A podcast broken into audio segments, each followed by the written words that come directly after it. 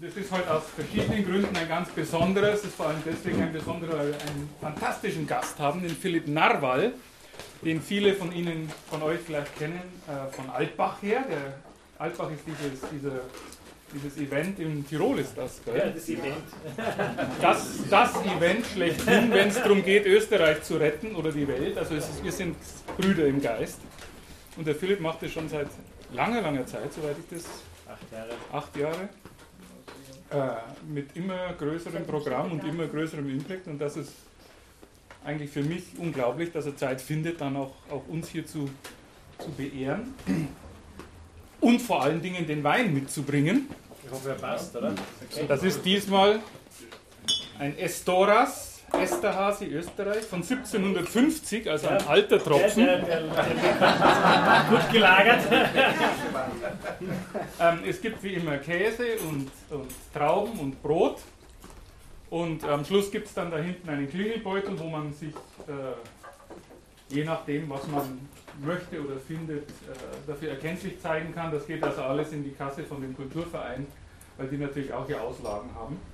Ähm, und das wird dann zum Teil auch aus unseren Lehrstuhlbudgets finanziert, vor allen Dingen aber vom AIT, vom Helmut Leopold, der also nach wie vor unser Sponsor ist. Und heute haben wir eben auch einen was die, was die Software betrifft, haben wir eben auch heute äh, das, das, das Forum Altbach ähm, als Unterstützer und ich bedanke mich da also ganz herzlich dafür. Ähm, wir machen das so wie immer. Wir haben also wieder drei Bücher ausgesucht zu einem gemeinsamen Thema. Das Thema heißt Revolution. Das liegt schlichtweg daran, dass das in zwei von den drei Büchern vorkommt und dann dachte man, da sollte man am Schluss noch einen positiven Ausblick machen. Ähm, das eine ist die freundliche Revolution von Philipp Narwal, wie wir gemeinsam die Demokratie retten. Das andere ist die vierte Revolution von Luciano Floridi, ein Philosoph. Und dann haben wir noch von Richard David Brecht, Jäger, Hirten, Kritiker, eine Utopie für die digitale Gesellschaft. Der Brecht war erst vorgestern hier in Wien. Ja. Also er hat uns knapp verpasst. Sonst hätten wir den hier sicher natürlich auch eingeladen. Er will unbedingt. Er will unbedingt. Also wir, wir Er hat gesagt, wenn das Fernsehen da ist, kommt er gleich. eine, eine Kamera können wir schon aufstellen. Ähm, die Idee ist wie immer, wir werden das kurz vorstellen, worum es in diesen Büchern geht. Das wird sich irgendwie entwickeln. Wir werden sehen, weil wir, wenn wir einen Autor da haben, ist natürlich nochmal eine besondere Situation. Sie sind herzlichst eingeladen, wann immer Sie etwas beitragen möchten, einfach sich zu rühren. Wir haben einen Moderator hier, das wird der Michael sein, oder? Servus. Der wird, auch, der wird dann schauen, dass da niemand meldungstechnisch zu kurz kommt. Und dann geht das Ganze halt so eineinhalb Stunden und danach geht das in anderer und kleinerer Form äh, weiter. Es verlässt keiner den Raum, bis der Wein weg ist und bis der Käse weg ist. Und dann fangen wir an. Wir werden heute als erstes den Floridi vorstellen, ähm, weil der relativ nahtlos überleitet zum Thema Politik und das ist dann das Thema, wo der Philipp ähm, der Experte ist und am Schluss die Utopie als, als äh, Ausblick, konstruktiven Überbau, Konterrevolution, was auch immer. Ähm, gut. Also Luciano Floridi, wie die Infosphäre unser Leben verändert, die vierte Revolution. Ist ein Buch, das ist mir von einem amerikanischen Kollegen empfohlen worden. Es hat mir schon auf der ersten Seite gefallen, weil das fängt an damit, das ist ein philosophisches Buch, aber keines für Philosophen. Da dachte ich mir, das ist genau das, was wir brauchen. Und ähm, was der Floridi macht in diesem Buch, ist tatsächlich mal der Versuch, so wie man das früher im Idealismus gemacht hat, ein System zu entwerfen. Wir haben ja vor einiger Zeit ähm, den Yuval Harari angeschaut, der da so die Welt erklärt hat als lange Geschichte von den Steinzeitmenschen bis zum, bis zum Posthumanismus, aber mehr oder weniger bottom-up. Und mein Gefühl, als ich das so gelesen habe, ist, ich soll es eigentlich nochmal lesen, das ist das Erste, also man muss es zweimal lesen, glaube ich. Ähm, aber es ist einfach der Versuch, das Ganze mal von oben, von top-down zu strukturieren, was denn eigentlich dieser digitale Wandel ist. Also der geht ganz insbesondere, versucht er sehr, sehr stark äh, einfach mal Begrifflichkeiten zu finden. Dieses Wort Infosphäre, das da am Anfang vorkommt, das ist einfach etwas, was er dann, was, was ihm, eine, eine, Neu, eine Neuschöpfung, ein Neologismus, der ihm wichtig ist, um ein bestimmtes Phänomen zu erklären. Er erfindet den Infork als den, den Bürger im Info, in der Infosphäre. Er findet lauter so lustige Begriffe, ähm, weil er irgendwie Kategorien schaffen will, die es einfach so noch nicht gibt. Ja? Das ist mal so der, der, Grundansatz des Ganzen. Also es ist insofern tatsächlich ein philosophisches Buch, ähm, weil es die Welt ganz groß mit dem ganz großen Pinsel erklärt, aber nicht mit dem großen Pinsel vom Harari. Der war ja, ja. nicht so gut, der große Pinsel. Eben, ja. sondern, sondern mit einem, der, der da drüber schwebt und mal versucht zu erklären, was da eigentlich so vor sich geht, aber sehr abstrakt. Es geht also damit los. Das erste Kapitel heißt Zeit, wo er ähm, beschreibt, dass, unsere, dass, dass wir heute an einem interessanten Wendepunkt stehen, weil er unterscheidet drei Formen von Geschichte. Er unterscheidet die Vorgeschichte, damals, also Steinzeit und, und, und, und folgende, wo es noch überhaupt keine IKT im Sinne von Information und Kommunikation gab, weil es noch keine Schrift gab. Dann gibt es die Geschichte, das ist da, wo äh, Schrift erfunden worden ist. Und dann das, was uns jetzt, der Übergang, den wir jetzt haben, den nennt er Hypergeschichte. Äh, und der Unterschied ist der, dass uns bisher IKT unterstützt hat, sagt er, in unserer Lebensbewältigung. Jetzt werden wir plötzlich von ihr abhängig.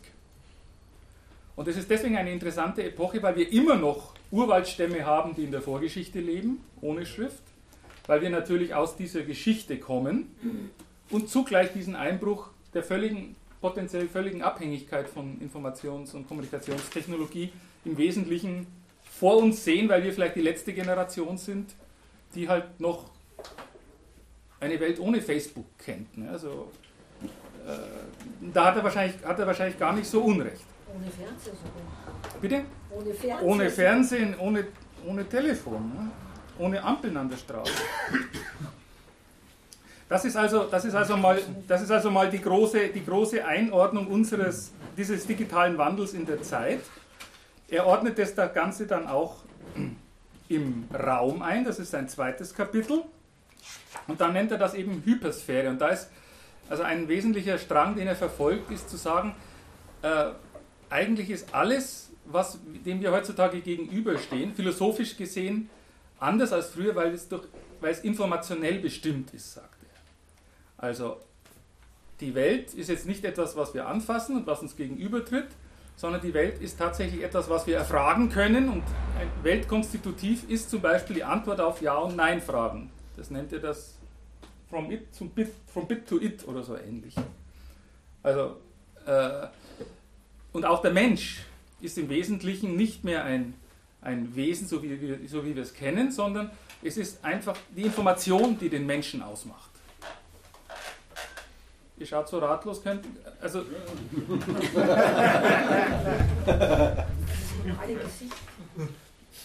ich muss nachschauen, dass ich nicht was Falsches sage, aber ähm, das ist also tatsächlich ähm, und dies, diesen Übergang nennt er Infosphäre. Der ist für ihn gekennzeichnet einerseits dadurch, dass er drei Technologiestufen unterscheidet, wo wir jetzt die dritte erreicht haben. Die erste Technologiestufe ist die, wo der Mensch die Technologie verwendet, um auf die Natur zuzugreifen. In der zweiten Stufe verwendet der Mensch Technologie, um auf Technologie zuzugreifen. Also das erste wäre halt der Pflug.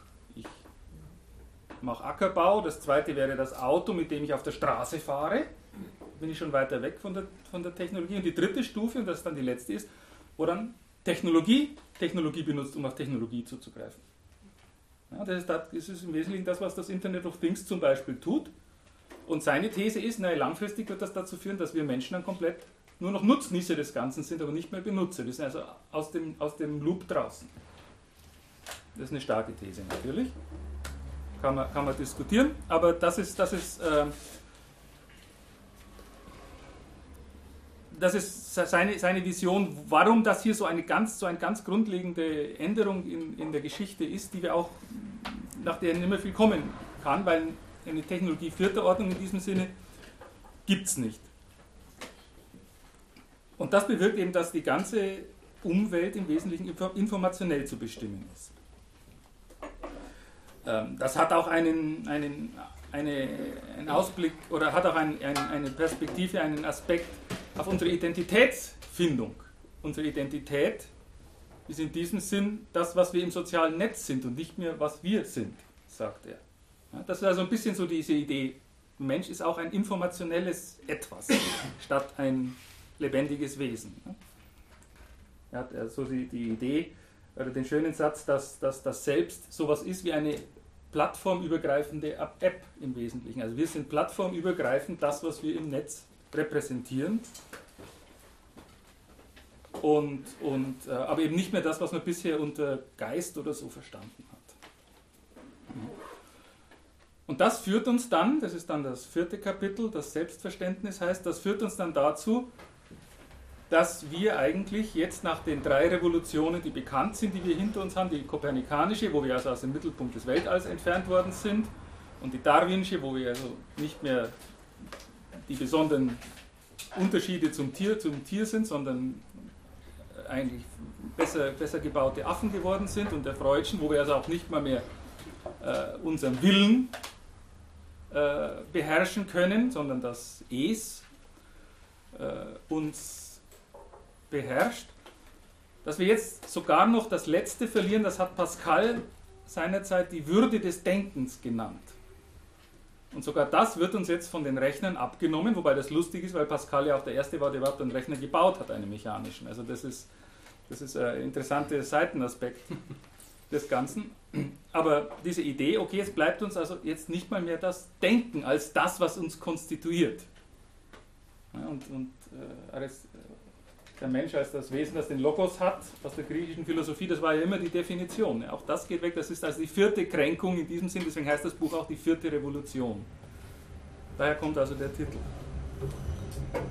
Und das liegt im Wesentlichen, äh, das führt im Wesentlichen dazu, dass wir jetzt halt uns zu einer künstlichen Intelligenzentwicklung gegenübersehen. Und die Frage ist jetzt, ist das denn wirklich das, was wir unter Intelligenz verstehen? Oder müssen wir das fürchten? Kann uns das ersetzen, diese ganzen Fragen? Und seine, sein Ansatz hier ist zu sagen, ähm, im Grunde ändert sich die Welt um uns.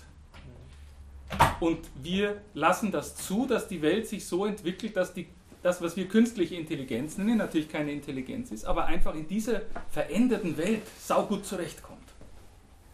Er hat ein wunderbares Bild. Er sagt, dass wir dazu, dass wir dazu kommen werden, in Zukunft nur noch runde, runde Häuser mit runden Wänden zu bauen, damit unsere Saugroboter gut damit zurechtkommen. Und dann sind die natürlich fantastisch. Ich finde das sehr, sehr einprägsam, diese Idee.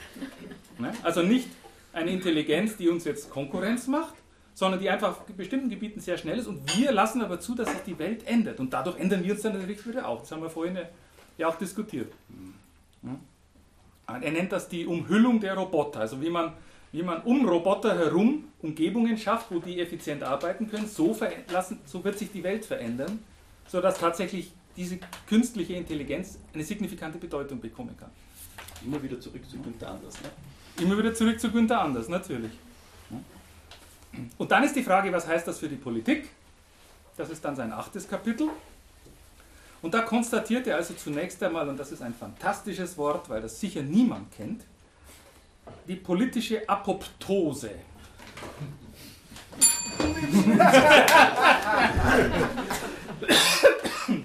Ich fand das cool. Apoptose ist äh, der programmierte Zelltod.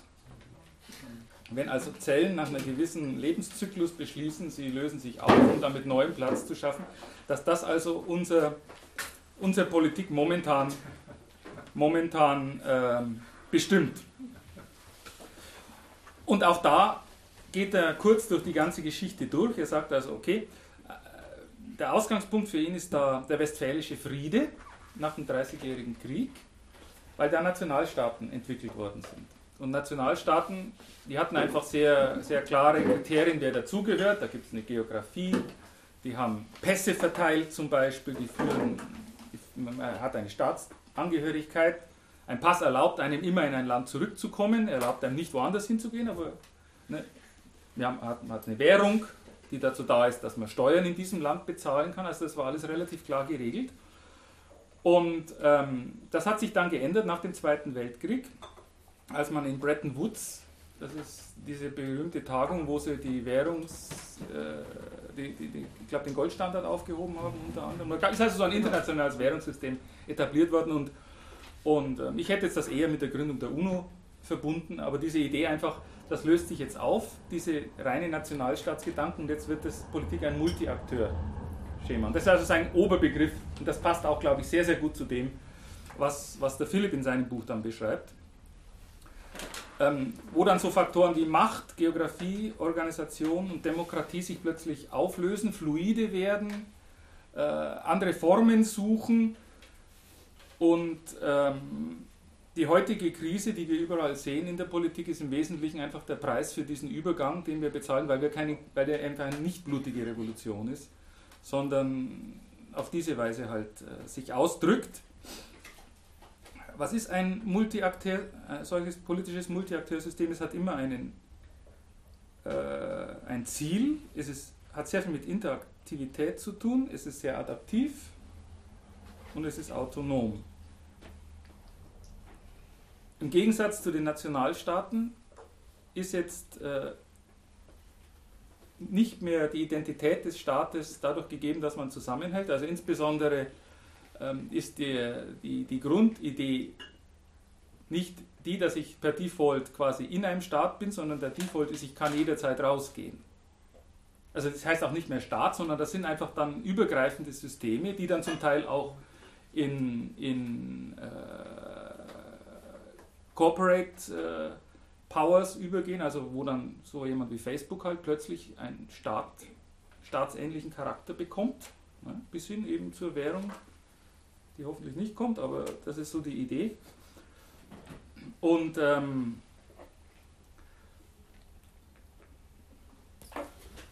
das hat dann natürlich auch unmittelbar auf demokratische Prozesse einen, einen Einfluss, weil man äh, sehr viel stärker auf Konsensfindung aus ist, die ständig passieren muss, weil man sehr viel stärker darauf aus sein muss, immer Zustimmung zu seiner Politik zu finden, was dann dazu führt, dass man das als wirklich als Geschäft, als Business betrachtet und das sehen wir ja in Amerika äh, mehr und mehr.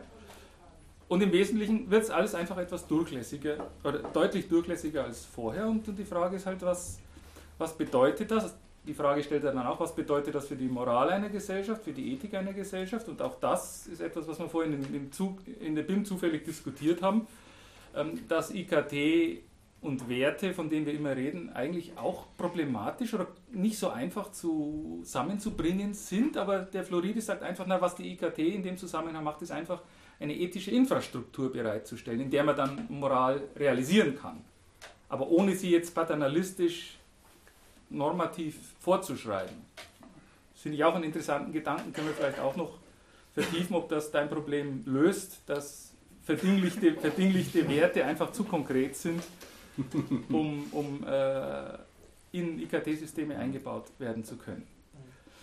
Insgesamt also muss ich sagen, ich habe es mit großem Genuss gelesen.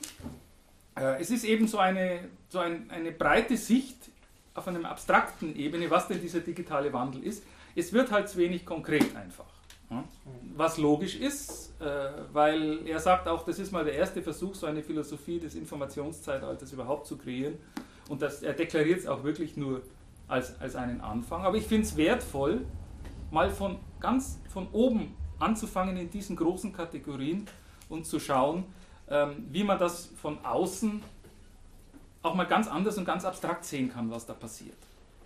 Und insofern habe ich also sehr viel mitgenommen und äh, würde es durchaus zur Lektüre empfehlen. Er hat mich gefragt, cool oder Mist. Ich sage, ich sage cool, um deine Frage zu beantworten. Dann würde ich gleich mal versuchen, in die andere Kerbe reinzuschlagen. Ihr habt ja gerade, das wusste ich, das habe ich gerade erfahren, dass ihr schon den Disput hattet über die Werte und wie, inwiefern so eine Infosphäre, um das mit Floridi zu sagen, also eine globale, umspannende Informationshülle, wenn man so will. Also nichts anderes als ein Synonym für Globalisierung.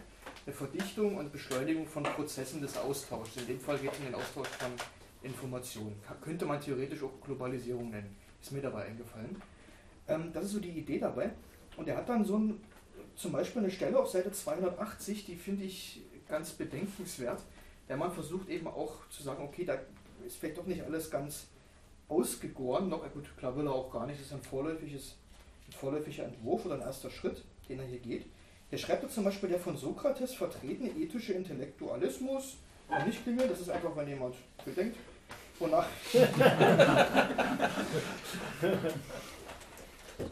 wonach wir Böses tun, weil wir es nicht besser wissen, könnte also in dem Sinne umgedeutet werden, dass wir umso weniger moralisch Böses verursachen, je besser unser Informationsmanagement ist. So, das geht ein bisschen auf diese Idee drauf, wenn ich euch jetzt richtig verstanden habe. Also wir haben einfach ein Informationsmanagement, einen beschleunigten Informationsaustausch und können dadurch, dadurch wissen wir jetzt mehr und können Böses, was auch immer das ist, stärker verhüten, schneller verhüten, wie auch immer. Bessere Welt. So, ein bisschen plump jetzt gesagt wo ich da ein bisschen aufgeschreckt bin, ist eigentlich der Umstand, dass er hier das mit dem Wort Wissen gleichsetzt. Und Wissen ist nicht gleich Information. Das ist genau das, wo der Sokrates, der hat ja selber nichts geschrieben, aber der Platon, der hat ja den Sokrates in seinen Dialogen als Gesprächspartner inszeniert. Und der Platon reitet da eigentlich an allen Ecken und Enden drauf rum, dass man Wissen zwar als eine theoretische Rechtfertigung verstehen kann, das ist ein Aspekt dessen, aber eben nicht nur. Also Wissen geht über das, was man eine Information nennt, deutlich hinaus. Da war ich ein bisschen von diesem Schluss, den er hier bringt, etwas überrascht weil er jetzt eigentlich quasi das, was menschliches Wissen auszeichnet, auch in seiner Materialität, versucht es wirklich auf diesen virtuellen, ja, informationellen Globalisierungsschub drauf zu pappen, den wir jetzt momentan erleben. Und das wäre so ein Punkt, wo ich jetzt mal versuche, die andere Kerbe reinzuschlagen und sagen, cooles Buch, aber hm, stimmt nicht. naja, aber also um an unsere Diskussion irgendwie anzuknüpfen, äh, es ist schon ein bisschen seltsam. Ne? Das heißt ja auch noch lange nicht, dass wenn man alles weiß, jetzt mal, abgesehen davon, dass Information nicht Wissen ist, aber sogar wenn man alles weiß, ähm, sich dann moralischer verhalten würde. Ne? Also das Wissen ist ja, das ist ja auch eine offene Frage. Die, die, die, die, die Moralhaftigkeit der Aktivität gleichzusetzen mit dem, was ich darüber wissen kann, ist, äh, ist finde ich, find ich fast einen größeren Sprung noch zwischen, zwischen dem. Ähm, was, was, mich an, dem, an dieser Konstruktion also ein bisschen stört oder was vielleicht ein bisschen rauskommt, ist auch diese Idee, dass man in einer Infosphäre ähm, quasi eine, eine, eine, Moralität anlegt, die, die man dann auslegt. Ne? Also mir kommt immer so vor, da kommen wir mal zu der Wertedebatte, äh, die einen sagen, man kann diese Werte dann in die, in die Technologie reinstecken und dann ist die Technologie gut und wenn man die falschen Werte reinsteckt, dann ist die Technologie böse. Und die anderen sagen wieder, die Technologie ist ja eigentlich nur äh, ein, ein, ein passiver, ein, ein, neutrales Werkzeug und es ist immer nur, sind immer nur die Menschen, die daraus was machen.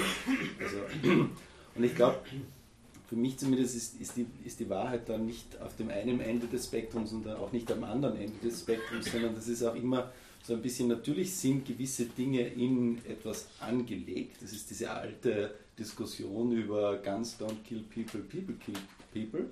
Natürlich stimmt das nicht, weil natürlich sind Revolver dafür gemacht, um zu schießen und äh, genauso ist ein Hammer dafür gemacht, um Nägel einzuschlagen. Mit beiden Dingen kann man natürlich Menschen umbringen und mit beiden Dingen kann man Nagel einschlagen, aber das eine ist offensichtlich mehr dafür gemacht als das andere. Ähm, also irgendwie. Ja, er, läuft da, er läuft da davon. Und das ist mal der, der Punkt, wo er wirklich konkret werden sollte. Ich kann die Stelle gern vorlesen. Ähm, eine Infraethik, das ist also die Idee, nur so eine ethische Infrastruktur bereitzustellen. Das nennt er Infraethik. Ist zwar nicht in sich selbst gut, doch bei richtiger Gestaltung und wenn man sie mit den richtigen moralischen Werten verknüpft, ist sie der aussichtsreichste Kandidat dafür, das moralisch Gute hervorzubringen. Ich meine, eleganter kann man sich nicht mehr rumbinden um die um das heißt, Frage. wenn man das Gute tut, dann hat man das Gute getan.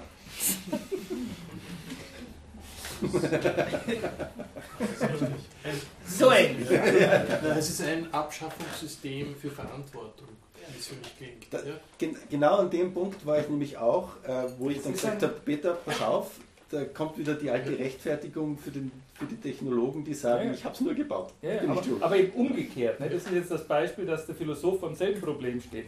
Die Philosophen, wir kommen gerade aus einem Vortrag, wo sehr stark äh, argumentiert worden ist, ähm, wenn Ingenieur, Ingenieure Sachen bauen, dann nutzen die, die, die Nutzer immer die Sachen ganz anders, als es der Ingenieur denkt. Und hier hat mal der Philosoph eine Idee und bedenkt nicht, dass die Ingenieure die vielleicht ganz anders die Idee benutzen, nämlich um wieder davon zu rennen vor der Verantwortung. Mhm. Also das ist eine ganz, ganz, ganz große Schwäche in, diesem, in dieser Argumentation. Aber es recht weit hinten. Ne? Also vielleicht kann man nur die erste.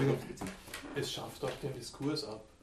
Und im Grunde genommen, wenn ich das so sehe, in dem Augenblick, wo du sagst, du hast eine Infrastruktur, die eigentlich alles Wissen enthält, aus dem man die Ethik zieht, beseitigt man jeden Diskurs. Und das ist tödlich. Das ist absolut tödlich. Das, da sind wir Ja. wieder bei, Ja. bei Sokrates und bei Ja. der Kommunikation, weil er sagt IKT, Informationskommunikationstechnologien. Eigentlich steckt da schon der Fehler drin. Weil eine Information ist nicht gleich Kommunikation und eine Kommunikation ist nicht nur eine Informationsübertragung. Der Platon hat ja nicht ohne Grund seine, seinen Intellektualismus in Dialogform dargestellt.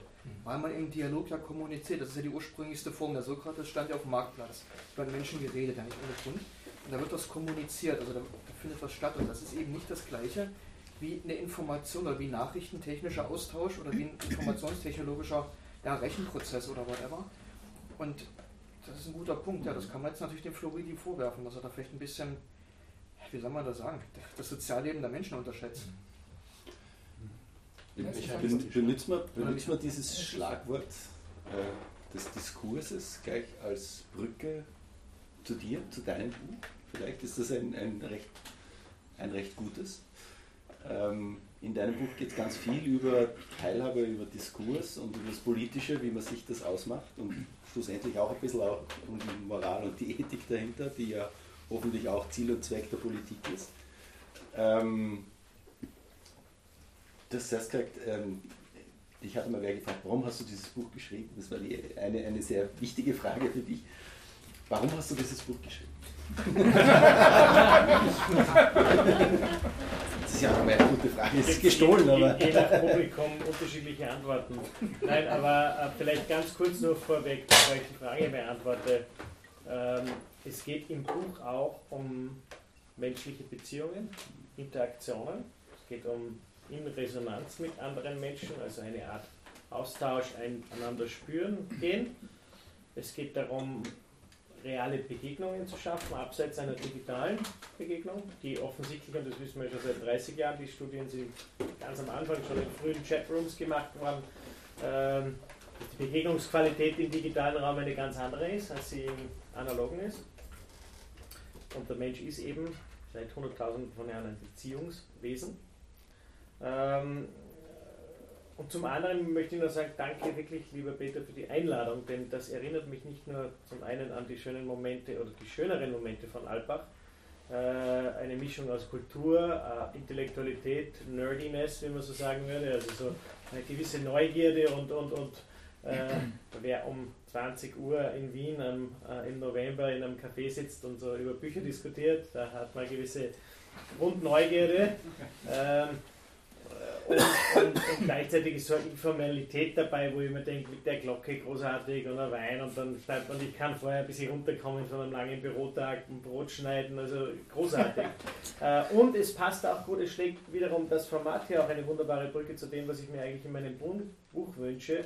Andere und neue Formen der Begegnung von Menschen, die wir offensichtlich brauchen, weil wir äh, weil wir in einer Kultur der permanenten Ablenkung viel mehr Zeit im Digitalen verbringen. Aber ich glaube, als Beziehungsmenschen einfach diesen, diesen Austausch benötigen, wie, wie, ein bisschen Brot und Käse, ich mir dann gleich Brot.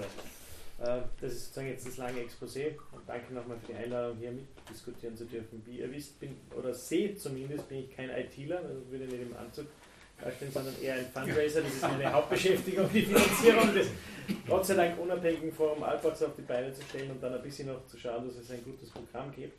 Ähm, warum habe ich das Buch geschrieben? Äh, ich glaube, es gibt zwei, zwei Antworten, die beide wahr sind. Äh, die erste ist, dass äh, über viele Jahre in Diskussionen zum Thema Demokratie, das mich schon lange begleitet, in Alpbach, äh, ich aus einer sozusagen so halbwissenden Art heraus Menschen immer wieder gefordert habe und gesagt, da muss doch, Demokratie kann doch nicht der einzige. War nicht so gemeint, aber alles klar, wir das an. Äh, Demokratie kann doch nicht der einzige Gesellschaftsbereich sein, den wir als unveränderbar und, und statisch begreifen. Wenn sich jede, jeder andere Bereich irgendwie neu ausrichtet und sagt, wir müssen uns verändern und vielleicht auch uns selbst treu zu bleiben. Ähm, und immer wieder schon Beteiligung, Partizipation war auch mir in meiner Art der Führung, wie ich meine Team, mein Team führe und anderes wichtig. Und ja, Bürgerbeteiligung, das ist der Way Forward. Und dann kam von vielen auch jungen Leuten die Sache, das klingt spannend in der Theorie und was du dir da vorstellst, so wie soll das in der Praxis funktionieren? Und das war dann eigentlich eine der Motivationen zu sagen, machen wir mal eine Spurensuche, gehen wir raus äh, und ich habe dann äh, vier Monate mich sozusagen wirklich auf eine Reise durch Europa begeben und die Neuanfänge und, und, und, und, und wieder den Neubeginn von neuen Zugängen zur Demokratie, Entscheidungsprozessen, Bürgerbeteiligung in Europa mir anschauen können, tolle Menschen treffen können. Mein Team hat es ausgehalten, mal vier Monate ohne ihren Chef auszukommen. War dann sehr glücklich, mich wieder zu haben.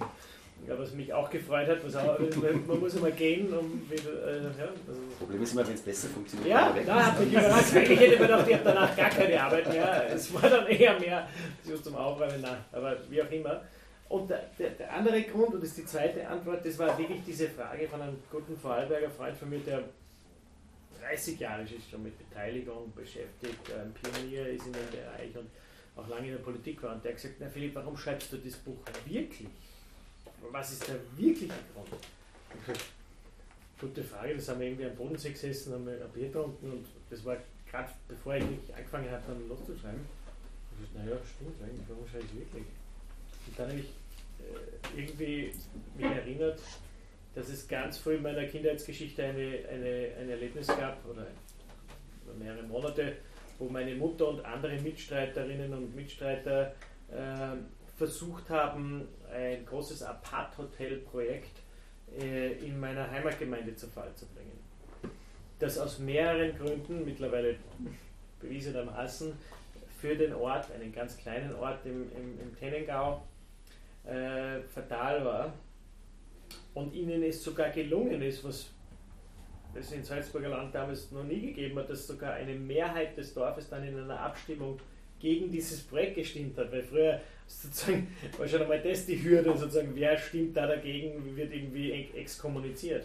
Und darf man überhaupt abstimmen? Genau, darf man überhaupt abstimmen. Also das in den 80er Jahren zu erreichen, ist jetzt im Rückblick Wahnsinn, eine Leistung und auch mein Mut, äh, der Mut meiner Mutter, sich als Zugezogene so zu exponieren mit anderen, fand ich cool.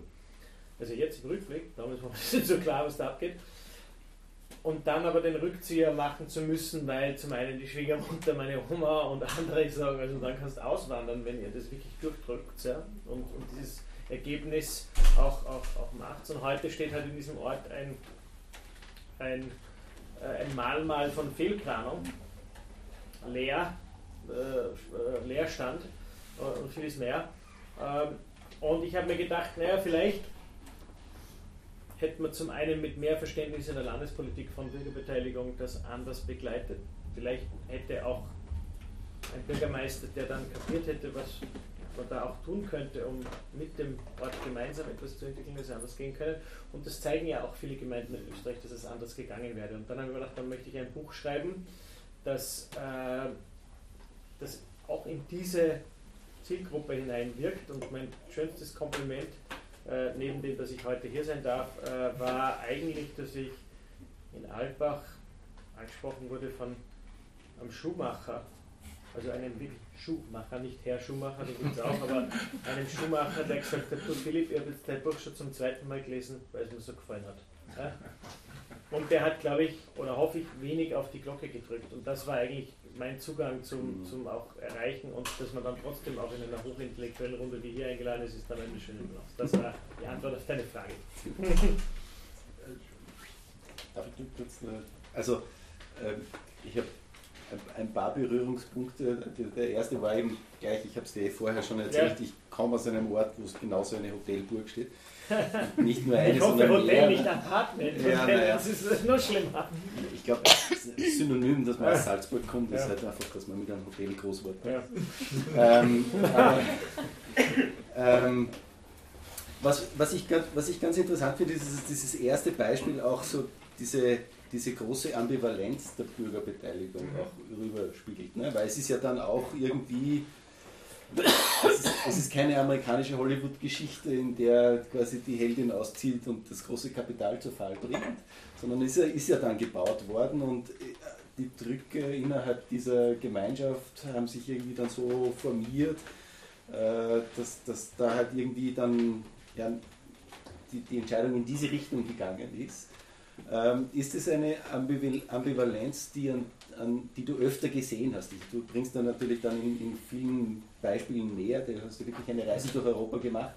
Ähm, ist es eine Ambivalenz, die du wieder getroffen hast in den Beispielen, die dann, dann danach kommen? Also zum einen Ambivalenz in dem Thema ist per se ja nichts Schlechtes, aber um es vielleicht etwas zu äh, differenziert und sagen, ich glaube, man könnte genauso ein Buch schreiben über fehlgeleitete und fehlinterpretierte und vielleicht auch bewusst manipulativ eingesetzte Beteiligung äh, oder neue Formen des Engagierens, Engag äh, Engagementbietens, äh, wie ich ein Buch schreiben konnte zu, äh, zum Thema neue gelungene Formen. Ähm, nur das Buch gibt schon, das heißt die Beteiligungsfalle. Ich meine, es ist ein paar Jahre her, vielleicht ist es dann Zeit, es nochmal neu zu schreiben, finde ich auch hochspannend. Äh, und das Zweite ist, ähm, mir war auch wichtig, im Buch klar zu machen, und, und das ist auch in vielen Diskussionen vor, vor, vor der, dieser Reise und diesem, diesem, dieser Spurensuche entstanden, dass wir doch alle äh, glauben, eben zur Politik irgendwas zu sagen zu haben, aber dann äh, in Bezug auf Demokratie, Innovation und das, da nehme ich mich dazu, oft sehr oberflächlich urteilen. Also oft kam auch das Urteil oder die Beurteilung, ah, Demokratiereform, du meinst mehr Volksabstimmungen. Ja? Und was ich eigentlich sagen wollte, ist, äh, Programmieren ist nicht nur C, genauso wie Bürgerbeteiligung nicht nur äh, Volksabstimmungen ist, sondern es gibt einen Werkzeugkasten an Instrumentarien, die ich an die Erfordernisse der, des Themas der Frage äh, anpassen muss. Und ich glaube, dass wir da auch Ressourcen, Energie, Aufmerksamkeit investieren müssen, überhaupt unser Wissen, unser, unsere Forschung auch, ja, unser, unsere B-Forschung äh, auf das hinzulenken. Was funktioniert wo? Ja? Was, welche Art von Formen des Engage der, der, Bürgerbeteiligung, des Einbindens von, von anderen äh, geht, geht wie und, und, und wo? Äh, und ehrlich gesagt, gibt es da in Europa, verglichen mit dem, dass das im Kern eine der zentralen Fragen unserer Zukunft ist, wie wir Zukunft ausverhandeln, ganz wenig. Ja? Äh, und das hängt damit zusammen, dass sich die Politikwissenschaft de facto äh, über ähm, 30 Jahre mit sich selbst beschäftigt hat ja? und dass die Bürgerbeteiligung sogar so ein bisschen dreckig so, oh, das sind die schlappen Onkels, die irgendwie so ein bisschen mit Klangschale und so, wir haben uns alle lieb gemacht und das war pfui, macht Verfassung und Karl Schmidt und Co. Ja? oder was nicht, Kelsen, ja? wer auch immer mal hingehört. Ähm, und ähm, oder haben wir noch einen dritten, den wir nennen können? ähm, und, und, und dass da auch keine Aufmerksamkeit hinge- hingegangen ist. Ja? Und in Wirklichkeit merkt man jetzt, dass genau das Thema eines der zentralsten Themen unserer Zukunft ist. Übrigens, Analogie kann man, weil wir vom Land kommen, gell, kann man die Landwirtschaft genauso hernehmen. Ne? Über Jahrzehnte sozusagen, ja, wer forscht schon irgendwie in Ernährung und Landwirtschaft, das ist ja, das ist ja so unsexy. Jetzt kommen wir drauf, dass das eine der zentralsten Zukunftsfragen sein wird. Ja? Ähm, und äh, in dem Sinne glaube ich, freut es mich, dass wir heute darüber diskutieren. Und äh, äh, wenn vielleicht sollte ich das, ich weiß nicht, gibt es, wenn ich den Profi-Philosophen fragen soll, gibt es so, ein- so etwas wie Strukturalisten, weil das ist jetzt eine Erfindung, ich weiß nicht, was das heißen sollte, aber ich bin, nein, ich weiß Wenn du sagst, musst du es erklären. ich denke mir, dass das, also ich, ich, ich, ich, ich nehme mich als jemand wahr, der, der stark glaubt, dass der Mensch hauptsächlich durch das, was die Strukturen und, und Bahnen, die, die ihm vorgesehen prägt, geprägt ist. Ja? Und in wenigen Momenten er irgendwie Bahnen neu legen kann. Also im Sinne von mir ist es sehr wichtig, deswegen zu sagen, schauen wir, dass wir das, was uns in unserer Gesellschaft wichtig ist, erhalten oder dort, wo wir neue Strukturen brauchen, um miteinander gut Zukunft entwickeln zu können, äh, bauen, weil 90 Prozent in uns korrumpierbar ist und wenn die Strukturen nicht da sind, wir alle zu sehr äh, un, äh, wie soll ich sagen, un, äh, unfreundlichen Zeitgenossen werden. Doch die moralische Infrastruktur. Jetzt hätte man das erklärt, also dann bin ich moralischer Infrastrukturalist. Oder? Jetzt haben wir Ah ja, jetzt haben wir es, danke. Dann brauchst du gar nichts mehr sagen. danke, jetzt weiß ich, was ich bin. Struktural Strukturalisten gibt es, so Leute wie den Wladimir Prop. Das ist ein Russe, der eben definiert hat, dass Geschichten, also Märchen, Geschichten, Filme, Mythen nach engen Strukturen ablaufen und ganz bestimmte Rollen haben. Okay, das ist mehr C.G. Jung Archetypus. Ja, Geschichte. aber es ist witzig, weil es passt so wirklich ein bisschen. Wie heißt der? Ja. Wladimir Prop. Prop, den Mhm. zweiten Namen, weiß nicht, Wladimir irgendwas, Fjodorowitsch oder so ähnlich, Mhm. Prop, mit Doppel-P Mhm. ist. Man, man kann es auch Konstruktivismus nennen, in einem, in einem schwachen Sinn. Also wenn man das knallhart Konstruktivismus nennt, sagt man, okay, das ist ringsum aus. also radikal konstruktivistisch würde man halt zum Beispiel sagen, okay, das ist alles vom Körper erfunden. Also Umwelt, der eigene Körper existiert nicht. Das ist einfach Konstruktion und ist eine Realität da, wissen wir nicht. Wenn man da jetzt richtig knallhart in die Kerbe reinschlägt, wenn man es ein bisschen gemäßigter formuliert, dann würde man halt sagen, so- also wirklich ziemlich ähnlich wie du das formuliert hast, ähm, dass wir quasi uns eine Umwelt konstruieren, uns damit Selbstbilder konstruieren. Die sind ein Stück weit vorgegeben durch die Konstruktionen, die schon in der Kultur, in der Kulturgeschichte gelaufen sind, durch Sprache, durch, durch Architektur, durch so vieles, was man ja übernimmt aus vergangenen Generationen Wissen, also ganz vieles, was man gar nicht aussprechen kann. So. Also kulturell, also Tischsitten, alle möglichen Sachen. Ähm, und das ist eine Art Konstruktion, in der sich der Mensch durch die Gestaltung von Umwelt auch selber konstruiert, in seinem Wahrnehmen, in seinem Handeln. Und da finden sich dann oder ließen sich dann solche Strukturen freilegen. Weil ich ja hauptberuflich Technikphilosoph bin, ähm, würde ich nochmal den Begriff der Entwicklungspfade vorschlagen. Den finde ich nämlich ganz spannend, weil der beides kombiniert. Dass man einfach versucht, das, was du jetzt Strukturen nennst, oder, oder, oder nach dem Autor, ähm, dass das quasi Sachen sind, die historisch gewachsen sind und die sich als bestimmte Pfade, also Entwicklungslinien rekonstruieren lassen, die bis heute reinwirken. Das ist ganz interessant. Da merkt man dann ähm, zum Beispiel, dass sich in der Technik bestimmte Baumuster oder bestimmte Oberflächenmuster einfach wiederholen. Ne? Computertastatur ist immer das ganz berühmte Beispiel, sieht aus wie Schreibmaschine herum, weil halt die Leute von der Schreibmaschine waren es gewohnt. Hatte mechanische Gründe, man konnte es nur unschwer anders machen. Computertastatur elektrisch, man könnte es dann anders machen, misslingt aber, warum? Weil eben Generationen von Sekretärinnen, Sekretären, Schriftstellerinnen, Schriftstellern daran gewöhnt sind. Man sich nicht umgewöhnen. Das ist ein Entwicklungspfad zum Beispiel. Kann man, gibt es ganz viele Beispiele. Bahnschienen. Bahnschienen. Ja, und, und die Größe von Containern. Stimmt. Tunnelmaße. das die Tunnelmaße, genau. Gibt es Unmengen von Beispielen. Es geht bis ins Soziale rein. Und das ist, äh, kann man sprachlich machen, ist total spannend. Also die Begriffe, wo die Bedeutungslinien herkommen und wieder eigentlich mit diesem Begriff der kulturellen Hintergrundstrahlung, so weil das die Physiker immer so begeistert.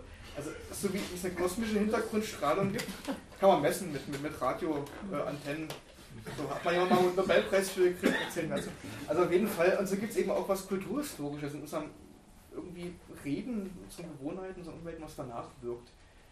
Also, so. Ist das, was ich so höre, schon auch ein bisschen mit dieser Infosphäre verbunden eigentlich, diese Idee, ne? weil du bist ja ein bisschen mehr kritisch, aber die Idee, dass diese Strukturen eine gewisse Handlung oder Kultur anleiten, dass das die Mhm. Leitschienen, die Entwicklungspfade eines Handelns, eines menschlichen Handelns ist. Das geht in diese Richtung, ja.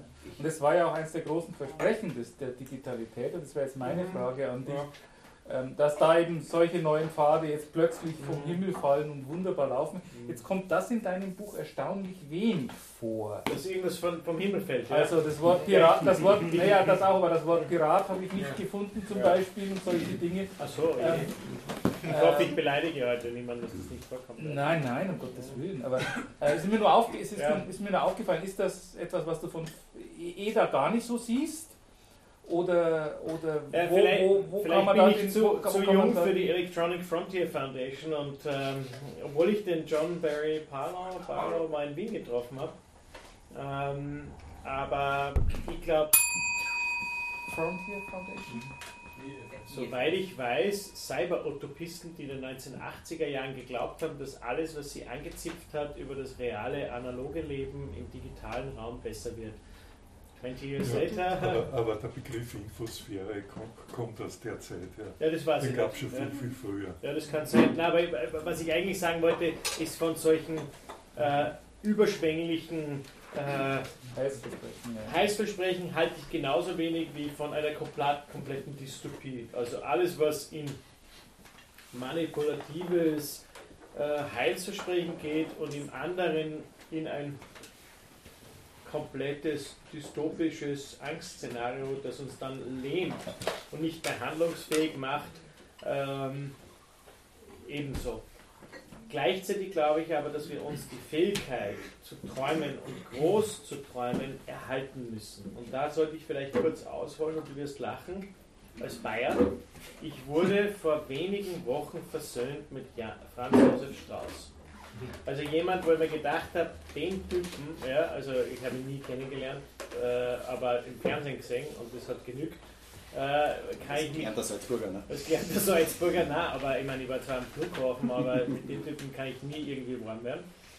Aber dann fand ich heraus, äh, dass er einer der Köpfe hinter, ähm, hinter der Idee war, Boeing in den 60er Jahren Parole zu bieten, indem er ein europäisches Großprojekt nämlich Airbus auf die Beine gestellt hat. Ja? Ich weiß nicht, ob das hier schon Thema war. Ähm, hätte ich dir nicht zugetraut. Ja? Äh, und ich glaube, das müssen wir äh, uns zutrauen in Europa, wieder große Träume zu hegen. Und auch im digitalen Raum zu sagen, wir wissen es nicht. Vieles wird komplett äh, unklar sein.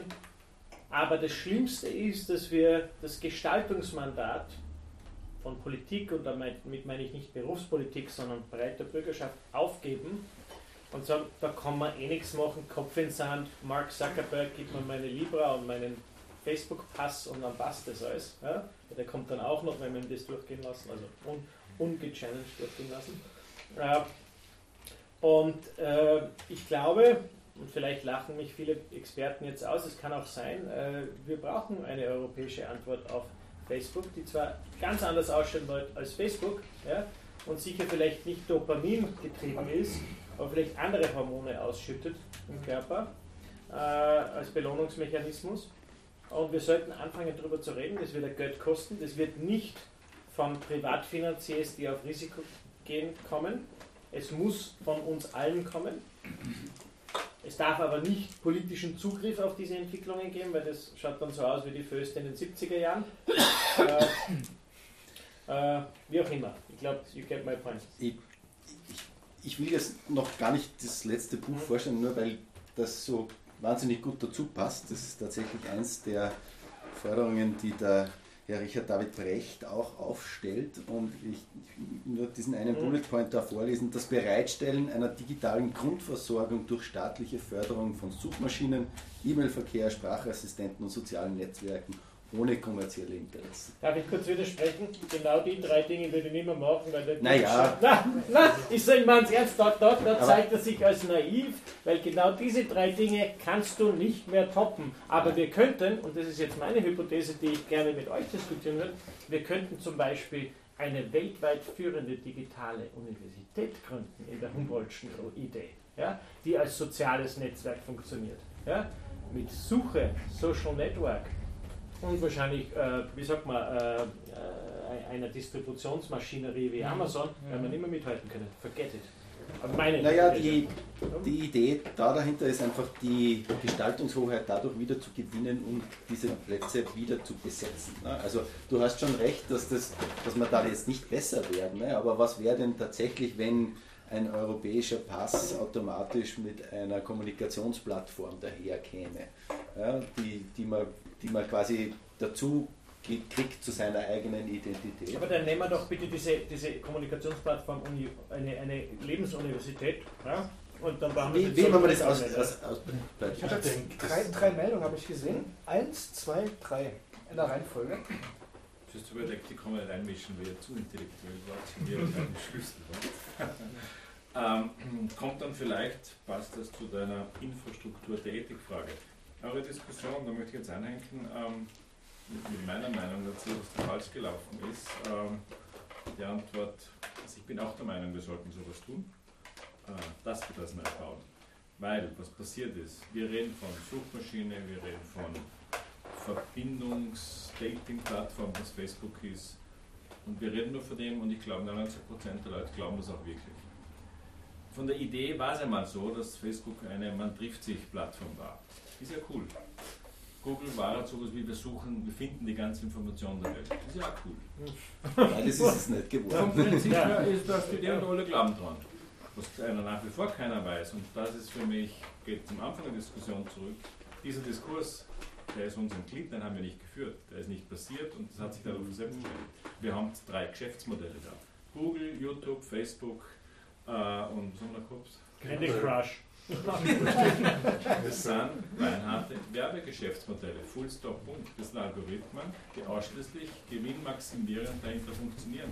Die geben mir nicht das, was ich wissen muss, sondern geben mir das, was ich durch irgendeinen Suche Mehrwertalgorithmus, den keiner mehr versteht, für irgendjemanden mir eine Information liefert.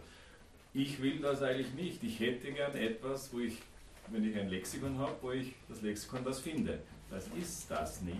Und das ist unsere Clinton, weil wir die Technik nicht gestaltet haben. Wir sollten sie gestalten. Andere schlecht machen, aber nichts dagegen. Aber ich muss der Kunde wird wissen, ich möchte wissen, und es wäre unsere Aufgabe, das zu kommunizieren. Auch in einem staatlichen Bildungskontext. Das ist Geschäftsmodell, das ist Information, Suchmaschine, die kannst du besuchen. Und dann brauchen wir Mechanismen, wie gestalten wir das? Das nicht unter scheinbar, wir geben euch was, eigentlich ein Geschäftsmodell dahinter ist. Das ist eigentlich äh, über den Tisch ziehen. Und das ist uns da passiert. Fehlender Diskurs. Hat das was mit eurer Ethikinfrastruktur zu tun? Wer ist da meine Frage? Ja. Äh, Sie, ja, ganz kurz zur Ethik. Ja klar, wenn ich eine Informationsinfrastruktur mache, habe ich einen Diskurs ja per Definition schon raus. Wenn ich eine Kommunikationsinfrastruktur mache, naja, dann ist eigentlich der Diskurs und sollte eigentlich drin sein. Aber gut, Ja, aber das Problem ist ja, er postuliert, dass man da bleiben sollte. Und deswegen stiehlt er sich aus der Verantwortung. Entschuldigung, ich habe eine Frage. Gleich- Wenn ich das gleich. richtig verstanden habe. direkt dazu? Ja, genau, direkt dazu. Geht es da um sowas wie lass neutrale Information, ja? Ich finde dich nicht, weil ich dich finde und du objektiv da bist, sondern weil dahinter irgendein Geschäftsalgorithmus ausrechnet, dass er auf irgendeinen Mehrwert macht und dann finde ich dich. Genau, nein, ich deswegen meine ich, Das ist nicht Sie, neutral. Sie wären dafür, dass man Das sagt, ist neutral. man, ja, das meine ich ja. Sie meinen, es gehört einfach was her, wo man sagt, ich möchte eine Information zu etwas, zu einem Thema. Und das soll, das soll irgendwas neutral sein und eben nicht, dass da jetzt sozusagen im Hintergrund schon so nach Algorithmen sozusagen irgendein Mehrwert laufen. Den ich nicht kenne, den Den ich ich weiß, nicht, aber doch finanzieren. Denn ich wollte es nur hinterfragen, ob ich das richtig verstanden habe. Ich bin, ich bin auch der Meinung. Ich wollte nur fragen, ob ich das richtig verstanden habe. Da geht es darum, dass es wichtig wäre, neutrale Informationen zu erhalten. Ja. Ich finde als erstes als eine Demokratie nachdenken, finde ich mal schon einen guten Ansatz, weil es ist was, was wir schon haben und was neu gedacht werden kann. Nur ich bin ähm, bei der Diskussion, also Google, Facebook und so, die denken global. Wir denken immer noch in Staaten. Wir denken immer noch eingeschlossen und ich glaube, äh, wenn wir als Europa zum Beispiel jetzt hergehen und sagen, wir müssen uns dem entgegenstellen, ist halt die Frage, ob man, ob man das nicht gleich größer andenkt und nicht nur in Staaten gedacht oder in Kontinenten. Ja, großartig, bitte. Äh, darf ich kurz, die Ja. Humboldtsche Idee ist für alle da. Ja, eben, eben. Ja, klar. Das, Das schließt ja niemanden aus. Ja? Nein, Ja, nein, ja. nein. Na klar. Das ist das eine. Bitte. Aber ich denke, wenn man wieder, wieder, wie Recht vorschlägt, also das Ganze unter eine staatliche, ähm, wie sagt man, eine Kontrolle bringt, dann ist das wieder zu eingegrenzt. Und das, es erinnert mich ein bisschen an, China, ja, wenn man das Also, so macht. das, ja. ich glaube auch, dass diese, dass diese Utopie wahnsinnig schwer verkaufbar ist. Ähm, Welche Utopie? also die Utopie, dass die Europäische Union jetzt quasi hergeht und eine digitale Infrastruktur ausrollt für alle ihre Bürger. Ob das jetzt die digitale Universität ist, aber auch Kommunikationsplattformen, Suchmaschinen, was, was immer man macht, ne? mit einem, dass man einfach sagt, wir Bürger bewegen uns im digitalen Raum so wie im realen Raum auf Schienen, die der Staat für uns zur Verfügung stellt, um irgendwo hinzugehen. Jetzt, warum überlassen wir die Schienen im, im, im virtuellen Raum privaten Akteuren? Ja, das ist im, ist im realen Raum schon ziemlich schlecht ausgegangen. Wer immer irgendwann einmal in England mit dem Zug fährt, der weiß, wie, wie das geht. Äh, wer dann wieder zurückkommt nach Österreich, weiß das wieder zu schätzen. Ähm, aber warum lassen wir das im digitalen Bereich so wahnsinnig zu, dass der von privaten äh, Interessen äh, eine Infrastruktur hochgezogen wird, die überhaupt nicht neutral ist, so wie du sagst, ne? die alle ein Geschäftsmodell dahinter haben. Die, das Problem da, dabei ist, glaube ich, es muss irgendwer machen. Natürlich wollen wir nicht China werden. Ja?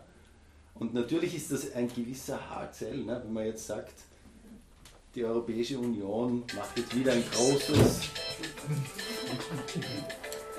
Keine Sorge, wir sind nicht im Musikverein. Ich würde sagen, Wird niemand umgebracht. So, drei Meldungen habe ich jetzt auf dem Schirm. Hier, dann da und dann da. Und dann da. Okay. Das war jetzt noch in dieser ersten Kette. Äh, ich versuche es ganz kurz zu fassen. Ich persönlich glaube, dass es wichtig ist, dass wir uns darauf einlassen, auf äh, Google zum Beispiel eine Antwort zu geben. Weil es ist zwar für uns so, dass wir jetzt denken, der Nutzen ist eh da, perfekt, aber im Grunde genommen lassen wir damit eine Machtkonzentration zu, die uns mehr und mehr schaden wird. Und wir, wir modellieren uns genauso, wie wir uns jetzt diese Häuser mit den runden Wänden ideal auf die Robots angepasst, modellieren wir unsere Informationsbedürfnisse äh, Bedürfnisse nach Google. Und das ist totaler Mist. Und eigentlich wäre es wirklich ganz, ganz notwendig, dass, dass man jetzt sagt, okay, Google war ein Prototyp, der die Welt erobert hat, aber das ist im Grunde genommen eine Perversion des Umgangs mit Information. Wir müssen den Umgang mit Information komplett neu denken, alles umreißen und sagen, das ist ein Prototyp, der uns die und die und die Nachteile gebracht. Und ich glaube, es wäre absolut notwendig für Europa zu sagen, äh, wir müssen eine Alternative schaffen zu dem. Und dass das funktioniert und dass es uns nützt, darf uns dabei nicht im Weg stehen, was die machen. Also ich glaube, das ist einer der allerwichtigsten Dinge. Wenn wir das versäumen, äh, sind wir Sklaven einer, äh, letztlich die, die Sklaven einer Infosphäre, die dirigiert wird. Eigentlich in einer, in einer Infodiktatur. Äh, ja, ich fand diese, diese Frage des Widerspruchs zwischen, zwischen öffentlich finanziert, dann national und eigentlich will man nicht national agieren, ziemlich schön. Ich fand auch das Bild vom Föstdruck ziemlich schön. Ähm, was ich übrigens interessant finde zum Franz Josef Strauß ist ja, dass die, dass die Deutschen gerade, also die Deutsch, in Deutschland gerade eine Debatte gibt über öffentliche Cloud-Infrastruktur eher in der Form eines industriepolitischen Projekts, wo man Standards schafft und dann Firmen fördert, also was weiß ich, SAP zufälligerweise und so weiter. Ähm, und, äh, aber es ist nicht schlecht, es ist ein bisschen wie Airbus, also sozusagen, und ich glaube, das ist auch ein Thema, das wir in Europa haben, hat sich jahrzehntelang nie getraut, Industriepolitik zu betreiben. Das war irgendwie ganz böse. Ja? Aber warum auch immer. Und die USA haben das währenddessen gnadenlos und die Chinesen auch gnadenlos getan irgendwie. Und komischerweise hat man dann gewisse Probleme gehabt irgendwie. Und also das ist also sozusagen, es ist, es ist so eine Grenzfrage sozusagen, was ist öffentlich, was ist nicht öffentlich, was kann man an so Grenzflächen, wo man Standards setzt, wo man Normen setzt, sozusagen irgendwie erreichen. Ich glaube, man muss da auf allen Ebenen irgendwie denken, wenn man offensiv da irgendwie was, oder offensiver was erreichen will. Ich würde noch in einem Punkt noch was hinzufügen, weil ich ja einen deutschen Pass habe oder einen ähm, Diese Aussage, dass in den letzten zehn Jahren oder Jahrzehnten in Deutschland wenig oder kaum Industrie. Geht um Deutschland Europa, finde ich. Ja. Oder, oder? Äh, würde ich insofern relativieren, wenn ich mir beispielsweise den Dieselskandal von äh, ja, ähm, ja, da hat man schon den Eindruck, dass da vielleicht ähm, manch Politiker in Deutschland eventuell Gut, also nur als Randbemerkung. Ich meine ich mein mit Industriepolitik sozusagen zu sagen, okay, ich investiere strategisch, strategisch, strategisch ja, visionär. Nicht, nicht defensiv, ich will die, die, die, die Autoindustrie retten. Das wird in Deutschland immer sein, natürlich. Das ist natürlich ein guter Punkt, aber fragt man sich klar, warum, also im Sinne von Visionär, warum brauchen dann bestimmte Autobauer so lange erst mal auf Elektromobilität und was auch, was auch immer umschalten? Ja, äh, guter Punkt. Äh, jetzt habe ich folgende Meldung. Da, da, da, da und da hinten Nummer 5. Hat man alles gemerkt. Großartig. Nein, passt vielleicht ein bisschen auch dazu. Ich möchte mir nämlich einen halben Widerspruch gestatten. Ich glaube schon auch, dass es eine Möglichkeit gibt, einer europäischen äh, eines europäischen sozialen Netzwerkes, allerdings basierend auf einer, Öst, äh, auf einer nicht Österreich.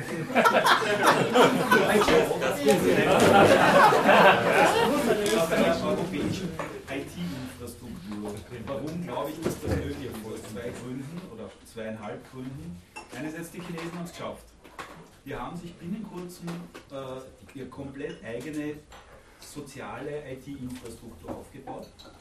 Äh, aus meiner Meinung nach komplett schwierigen äh, Motivationen, aber sie haben es technisch geschafft. Ich glaube, die Russen machen da ziemlich das Gleiche. Ähm, und diese Kulturkreise, also die asiatische hat, hat seine eigene soziale IT-Sprache, die Amerikaner haben es der Welt vorgegeben, die haben das erste gemacht. Ich glaube, dass die Europäer das genauso könnten. Ich möchte einen Gedanken auch aufgreifen von einer, von einer Universität, einer europäischen Universität oder einer äh, Wissens, Wissensinfrastruktur.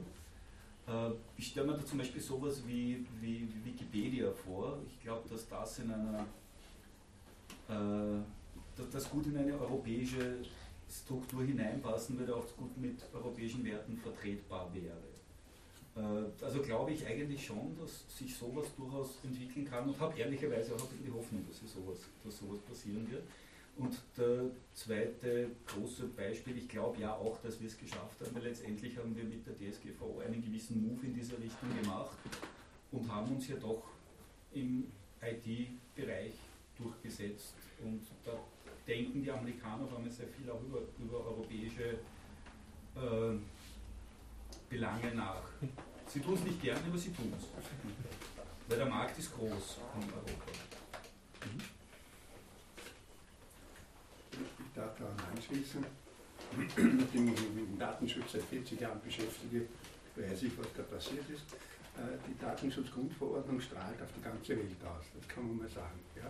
Das heißt, die ist ein Beispiel geworden und das wird jetzt sogar übernommen, zum Teil von Japan und von anderen Ländern. Ich weiß, schon vor zwei Jahren hat Brasilien ein paar Beamte von der EU angefordert, sie wollten die Datenschutzgrundverordnung auch in Brasilien einführen. Jetzt haben wir leider den neuen Präsidenten, da wird das nicht passieren. Aber zum Beispiel, wenn man etwas gescheit macht und das möglichst neutral und bürgerschützend macht, das Entscheidende ist bürgerschützend. Und äh, ich erlebe es ja auch immer wieder mit Datenschutz, wenn ich irgendeinen Geschäftsführer sehe, der schimpft über die Datenschutzgrundverordnung, weil die ihm eine Bürde aufgeladen hat. Dann sage ich immer, wollen Sie, dass Ihre Daten missbraucht werden? Nein, natürlich nicht. Na, warum machen Sie das dann bei Ihren Kunden? Ja, dann ist er still.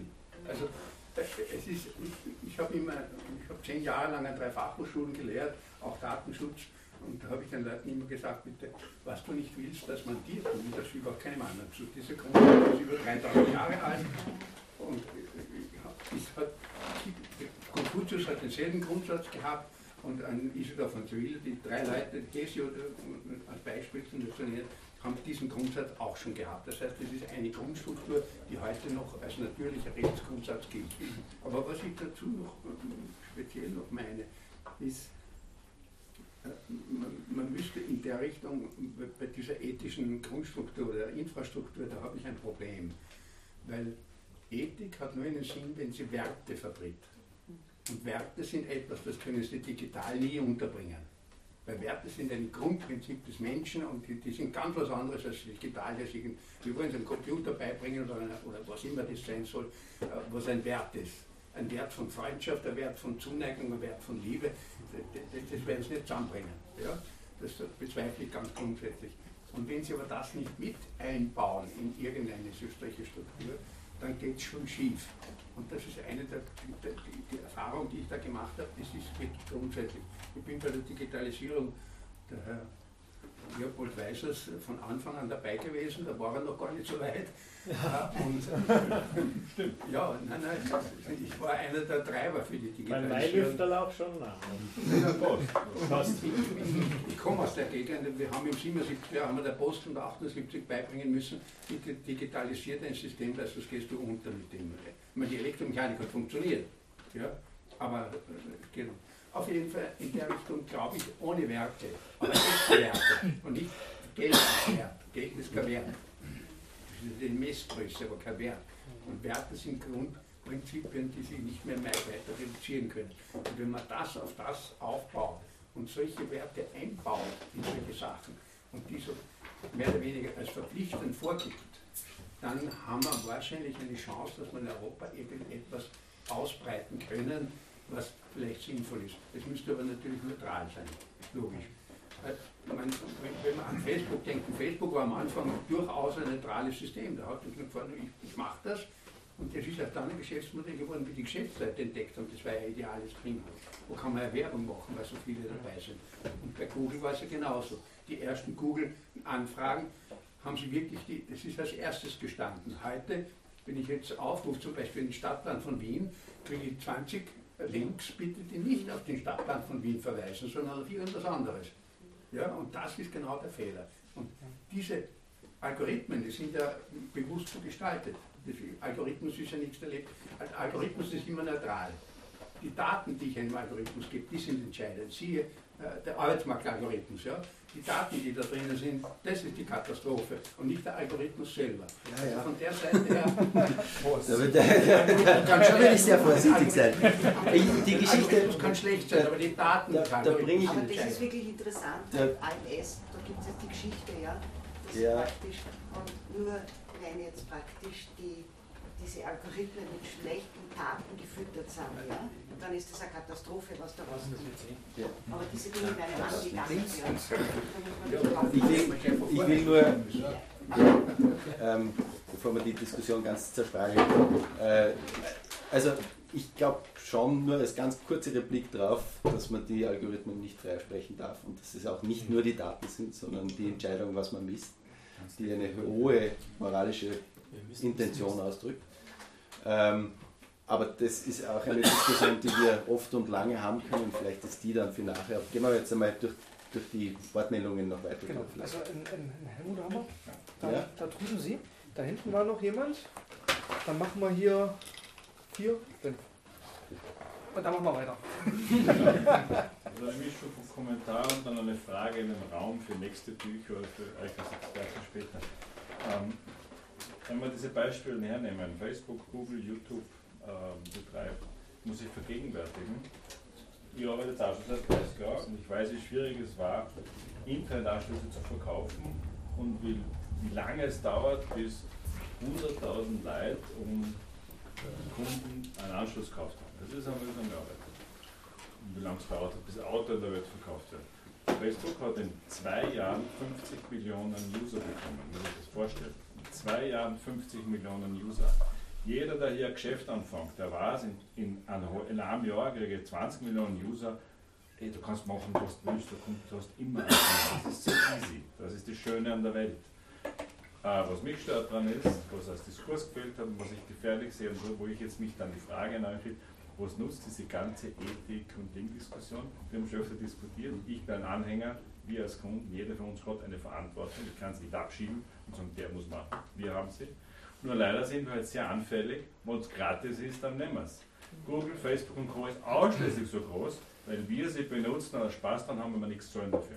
Scheinbar nichts zahlen und das ist der Druckschuss. Wir zahlen dafür, nur wir merken es nicht.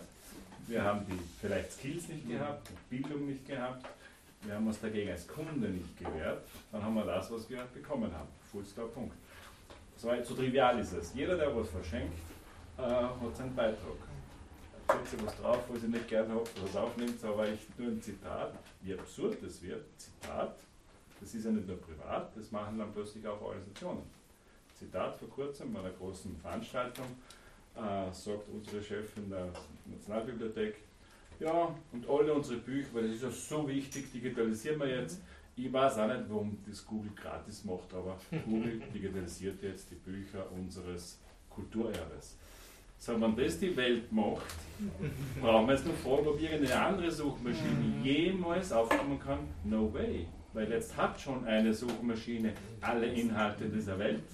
Wir selber schenken sie ihnen und wundern uns dann, dass daneben nie, auch das kannst du gratis machen, jetzt kannst du sehen, technisch können wir das. Nie mehr wieder fängt eine neue Suchmaschine an zu funktionieren, weil die alte leider gratis mit Inhalten gefüllt wurde. Und die geben es nicht mehr her. Die verkaufen wir das jetzt. Oder verhindern ihre Konkurrenz. Weil also die Suchmaschine ist uns entglitten.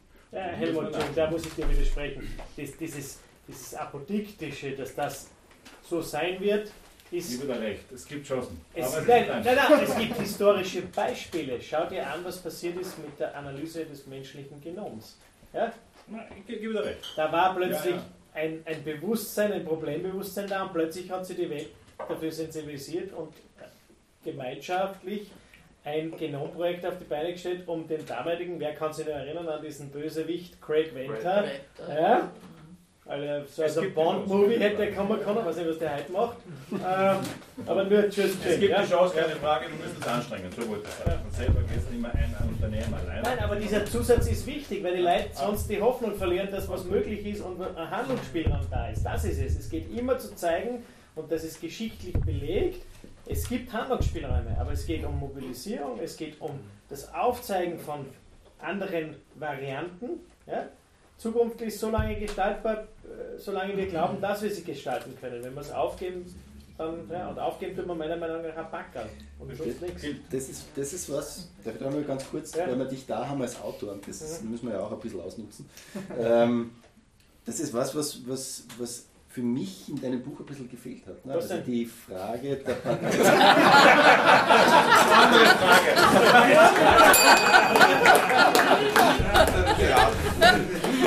das ist, das ist ja nur so die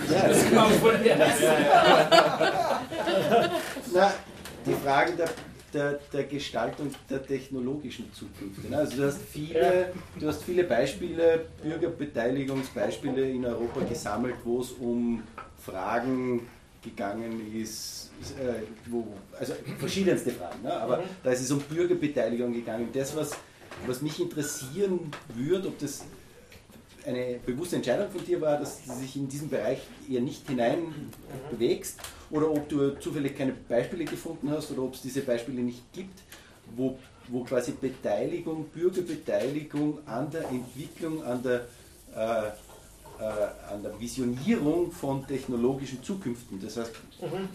wie bindet man die Leute ein in was, was besser ist wie Facebook oder Google? Ne? Also, Da gibt's Äh, äh, Kann ich vielleicht, äh, also, bitte. Moment. Ja, kann ich vielleicht ganz kurz zwei Dinge dazu sagen. Zum einen könnte man natürlich, und muss ich zugeben, klar, ähm, ich bin jetzt kein Digitalisierungsexperte, also hätte es mir mehr Aufwand gekostet, da jetzt eine Vision zu entwickeln. Aber es gibt einen zweiten Grund und der, glaube ich, ist legitim. Ich, ich freue mich, wenn er widerlegt wird.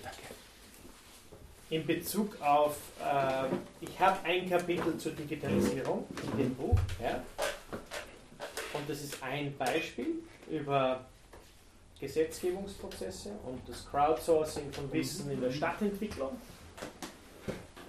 Aber da ist die Digitalisierung ja ein Tool. Ne? Also da wird die, die, Genau. das, was ich ja es so ging meine. ja um die Demokratie und wie wir zu Entscheidungen kommen.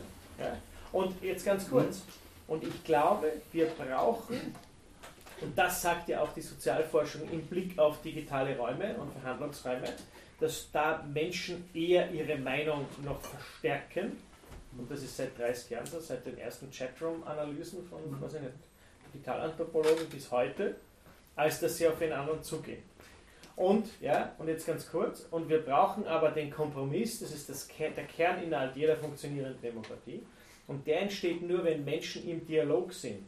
Und deswegen habe ich mich so sehr fokussiert auf Formate, die Menschen und Begegnungen schaffen. Und ich würde mal behaupten, dass hunderttausende Jahre von Evolutionsgeschichte auf meiner Seite stehen. Warum das menschliche Begegnung braucht, dass Menschen miteinander äh, nur so zu Entscheidungen kommen, wenn sie miteinander in Dialog treten. Und vielleicht zum letzten Satz dazu.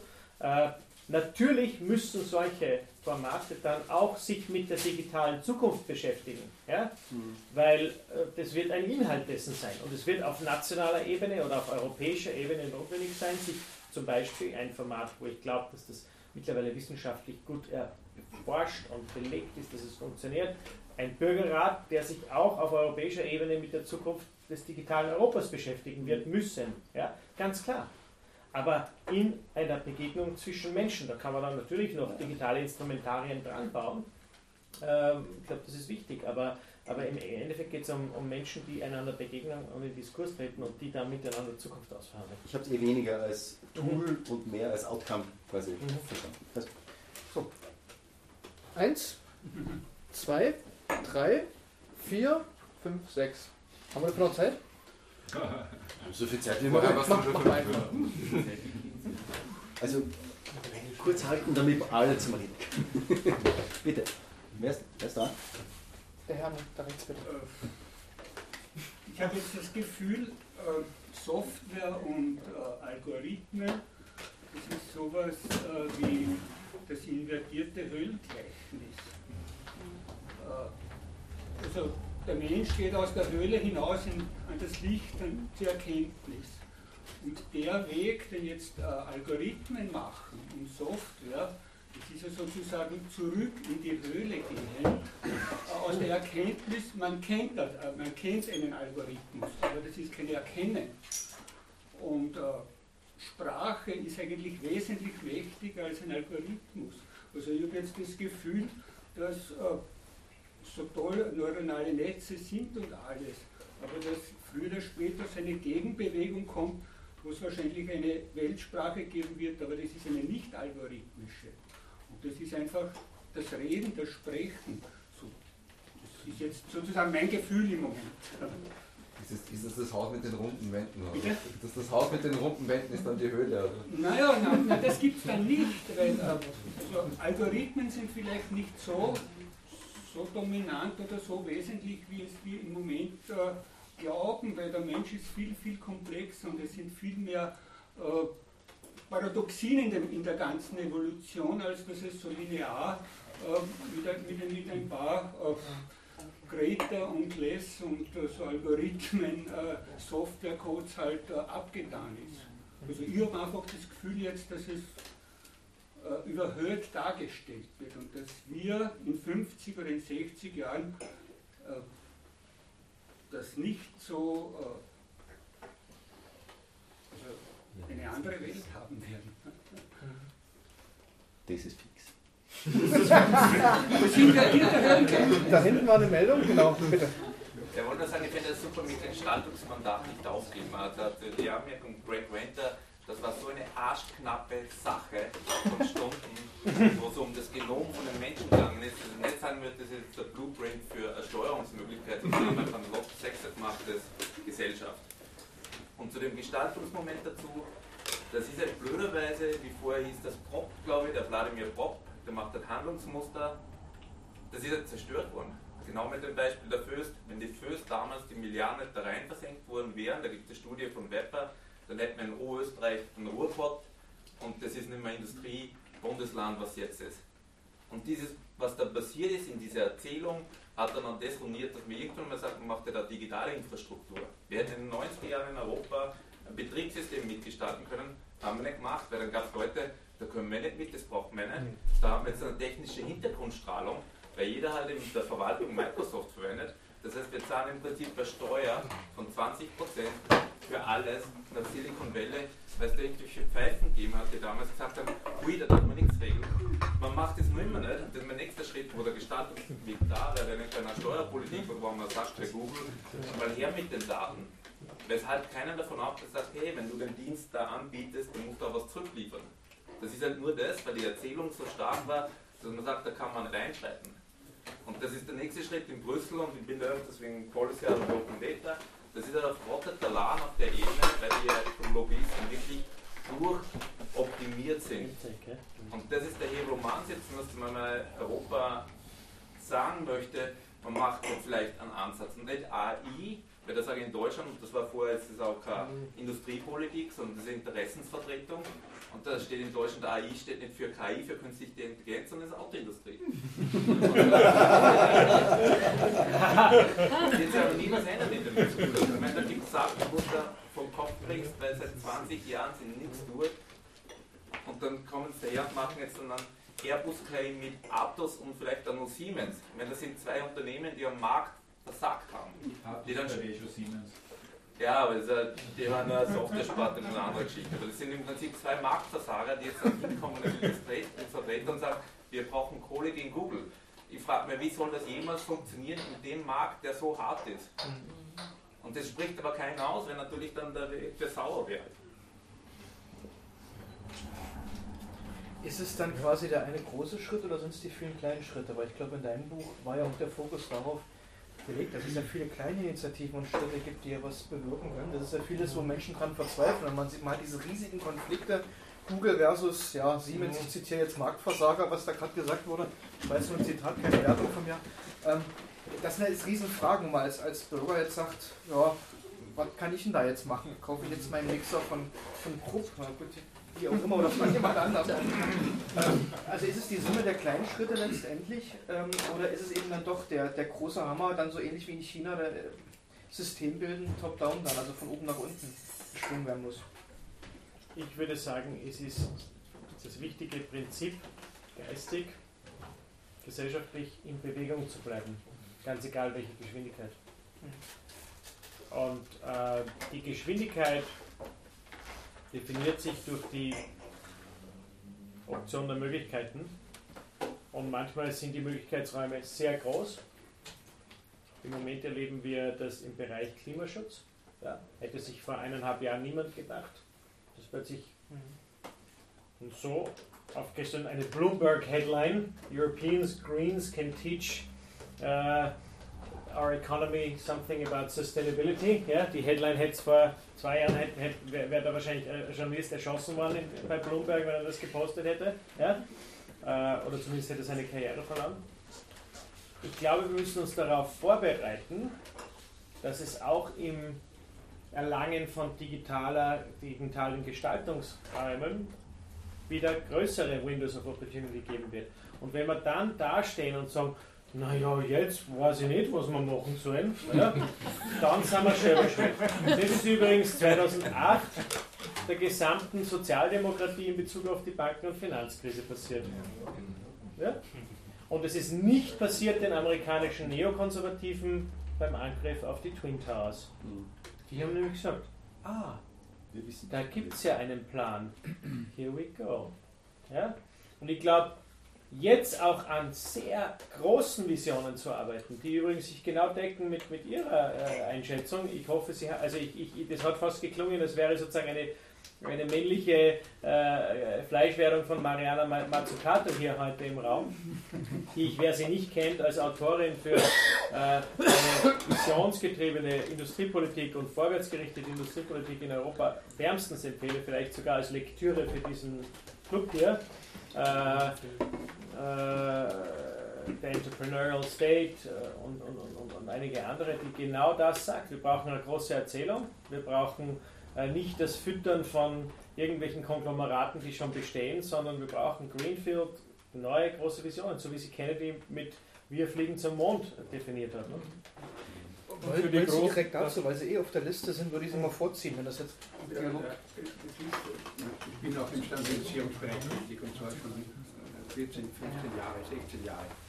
Und äh, ich muss ehrlich sagen, ich bin immer leicht verzweifelt, weil in der Standardisierung passieren an sich wichtige Dinge, aber wer, wer formt die Industrie? Weil die Industrie schickt dann ihre Leute in die Gremien und die bestimmen dann. Ich bin dann immer der einsame Bürger da drinnen, weil ich der Einzige bin, der den, den, den normalen Bürger vertritt. Ich erlebe das immer wieder und bin leicht verzweifelt, weil äh, das eine Problem, zum Beispiel Datenschutzgrundverordnung, den Artikel 25, den Sie vielleicht nicht kennen, Privacy by Design and by Default, ist eine, hat die EU sogar ein Mandat herausgegeben, das wäre finanziert worden. Was ist passiert? Es ist zum Teil von Industrie verhindert worden. Die wollte das nicht so in der Form haben. Ich habe dafür gekämpft und jetzt kämpfe ich noch immer. Ich kämpfe aber mit meinem Privatgeld da. Ja, ich fliege auf meine Kosten mit meinen Renten, also mit meiner Pension, fliege ich jetzt nach Bukarest und muss also dort praktisch das wieder äh, einbringen, was ich, was ich gemacht habe. Ich habe einen Entwurf gemacht, den haben wir die Person gedreht, leider Gottes, jetzt muss ich ihn wieder wiederholen und muss das dort verteidigen. Und immer wenn es um Arbeit geht, ist mir aufgefallen, ist kein Mensch mehr da. Ja? Und auf die Art und Weise kann man verhindern. Das heißt, wenn es um Arbeit geht, die freiwillig gemacht wird, also volontäre Arbeit, da, da, da fehlen mir dann, dass der Staat das mehr unterstützt. Warum sind die freiwilligen Feuerwehren, die kriegen kein Geld. Ja? Das ist eine Bürgerinitiative und viele andere Dinge auch. Und bei der Standardisierung ist genauso. Früher habe ich sogar zahlen müssen, dass ich beim ASI überhaupt dort mitwirken darf. Das hat man sich Gott sei Dank abgewöhnt. In Deutschland bei der DIN müssen sie noch immer zahlen. Ich verklagte noch. Bitte? Ich verklagte sogar noch. Also, ich, meine, ich habe in Österreich geflucht, wie ich gesagt habe, ich trage mein Know-how hin, ich trage meine Arbeitszeit hin und dann muss ich dafür noch zahlen auch. Okay, äh, das hat man die Firma vergessen, das wieder zu finanzieren.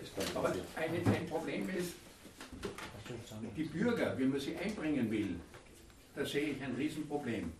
Weil ich habe das erlebt, da war einer von der Bürgerbeteiligung dabei, die, die AC, und der Beitrag von denen war zum Krähenreiben. Wirklich war. Der war, war nicht durchdacht, da waren halt ein paar Leute, die halt irgendwas ausgeschnapst haben. Und das ist das Problem. Das heißt, wenn wir Bürgerbeteiligung wirklich haben wollen, dann wird es wirklich schwierig. Da muss man wirklich eine Basisdemokratie schaffen. Ich, ich begreife, verwende jetzt nur das Wort, äh, wo man dann hinaufwächst. Kurz Darf bitte. Ja, direkt. Ja, bitte. Darf ich Dame da kurz zuerst, anknüpfen? Weil ich wollte das nämlich gerade vorher sagen, es ist vielleicht sehr banal, ja, aber ich habe das Buch nicht gelesen, werde es aber lesen von Ihnen, ja, weil das klingt sehr spannend.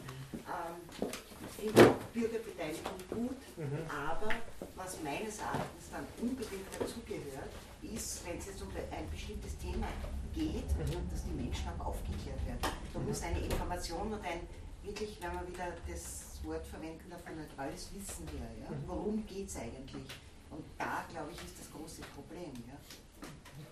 Ich spare Ihnen jetzt, dass Sie das Buch lesen müssen, weil ich sage Ihnen einfach die paar wichtigsten Dinge auf Basis Ihrer. nicht, nicht, nicht, ja, der Peter hat mir schon erspart, dass ich die vierte Revolution lesen muss. Jetzt spare ich Ihnen, dass Sie mein lesen. Nein, ich meine das ernst. Ich meine das ernst, weil was in Essenz rauskommt, und das ist ganz in Bezug auf Ihre nicht banale Frage, ist nochmal ganz kurz zu skizzieren, was ist das Instrument des Bürgerrats. Wir hatten in vielen sehr gut gemeinten Bürgerbeteiligungsexperimenten der letzten Jahrzehnte immer genau das Problem. Ja, beteiligen wir die Bürger, dann kommt halt, so wie heute, kommen Leute, die sich interessieren und dann reden wir alle drüber und am Schluss kommt irgendwas raus. Ja? Viel Spaß. Ja? Und deswegen ist auch dieses ganze Thema so in Verruf geraten. Deswegen gibt es sogar bei den grünen Leute, die mittlerweile sagen, bitte lass mich mit Beteiligung in Ruhe, weil wir sind fast Konkurs gegangen oder schon Konkurs gegangen mit dem Thema. Und das Spannende ist, dass aber äh, das Thema der deliberativen Demokratie, Deliberation, das ist Nachdenken, Beraten, Reflektieren. Das hat Äh, übrigens der Van Dijk gegen Wahlen, ich weiß nicht, ob Genau, äh, der ich Reibruck, Van. Reibruck, ja? Ah, Van, genau, Van es. genau, David van Reibruck. Ja.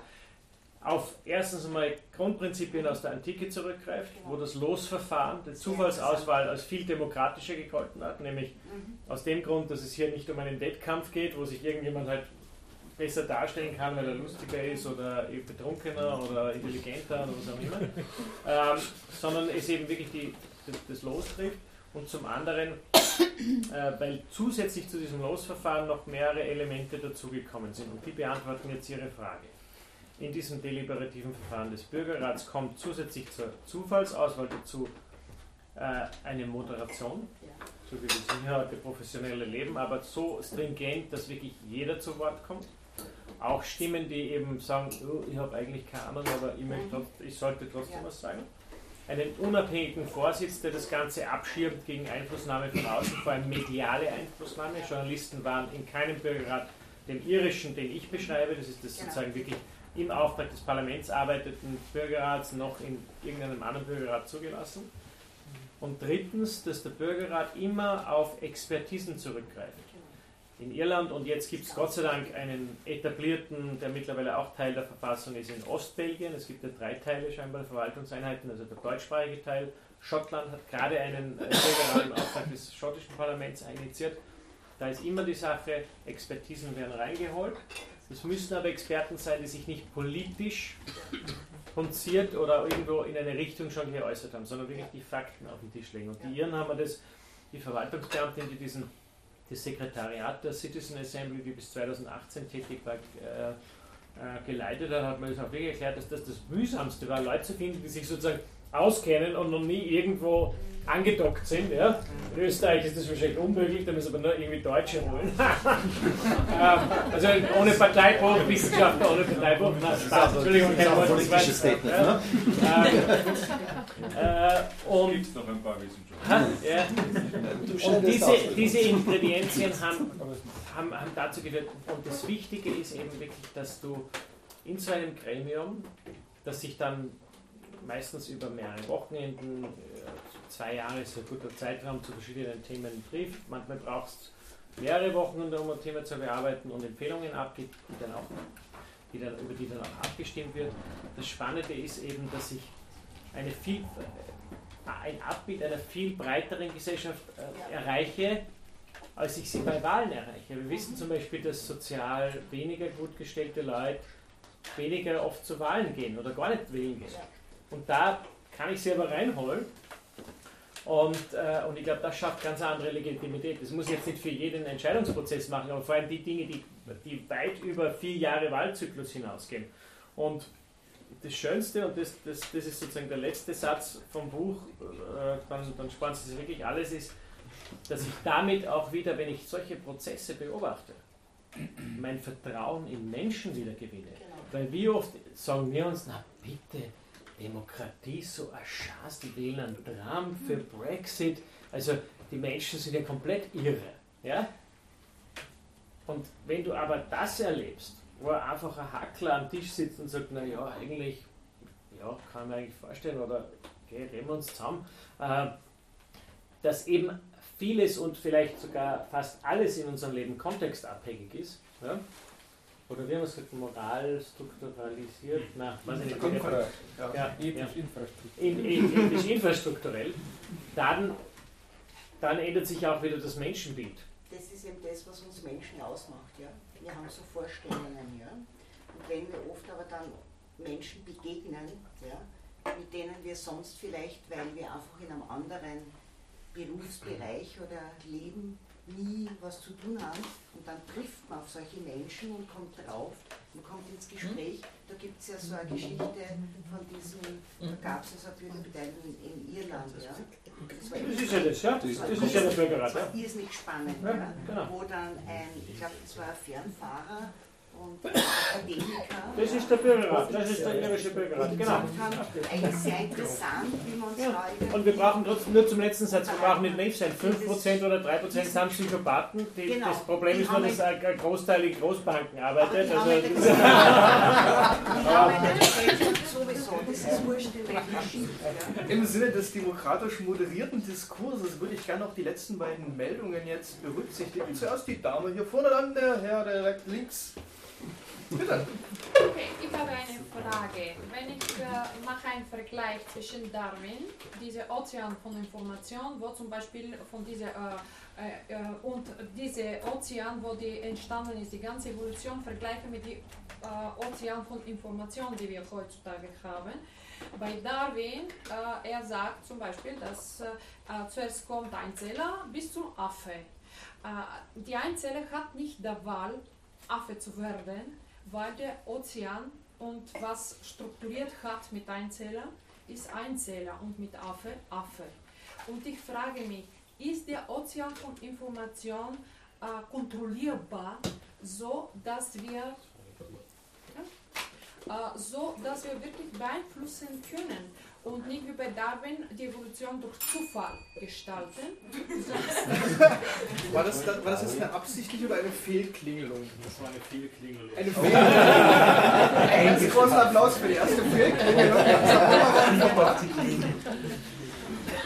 Können wir wirklich diese Information, äh, die ganze Ozean von Information, äh, wirklich demokratisch machen und wirklich beeinflussen? So dass die Einzeller, wenn er wollte, Affe zu werden, konnte Affe werden. Das hängt von der genetischen Information Nicht nur die drinnen liegt. genetische. Entschuldigung. Ich glaube, der Ozean hat bestimmt, was die Einzelle ist und die Einzelle wurde äh, bestimmt, damit die Affe wird. Ohne Einzelle würde keine Affe. Der Philipp hat gesagt, er weiß genau, was er darauf sagen will. Nein, nein, nein. Das ist ein philosophischen Moderator. Das ist viel zu intelligent, diese Frage. Das ist, das Bitte. das ist. Ja, also es ist von der Sache her was. Jetzt, jetzt hat es geklingelt, das ist ein naturalistischer Fehlschluss. Na? Ja, kann man verschiedenes zu sagen. Also man kann erstmal einfach sagen, diese Beschreibung einer Naturtatsache, denn das, was wir evolutionsbiologisch beschreiben, ist erstmal nichts anderes. Wir gehen davon aus, das könnte, ist mit hoher Wahrscheinlichkeit so passiert. Evolutionär gibt es eine Stufenfolge, der, der Einzahler konnte sich das vielleicht nicht ganz so aussuchen, Mutation, Selektion, das wären jetzt die Begriffe, die man da anwendet. Ist eine Tatsachenbeschreibung. Was wir in der Gesellschaft machen, ist eine normative Beschreibung, weil wir uns in einer Kultur bewegen, in der wir Menschen Rechte zusprechen, als einen normativen Raum. Das sind die Werte, die wir vorhin schon mal hatten.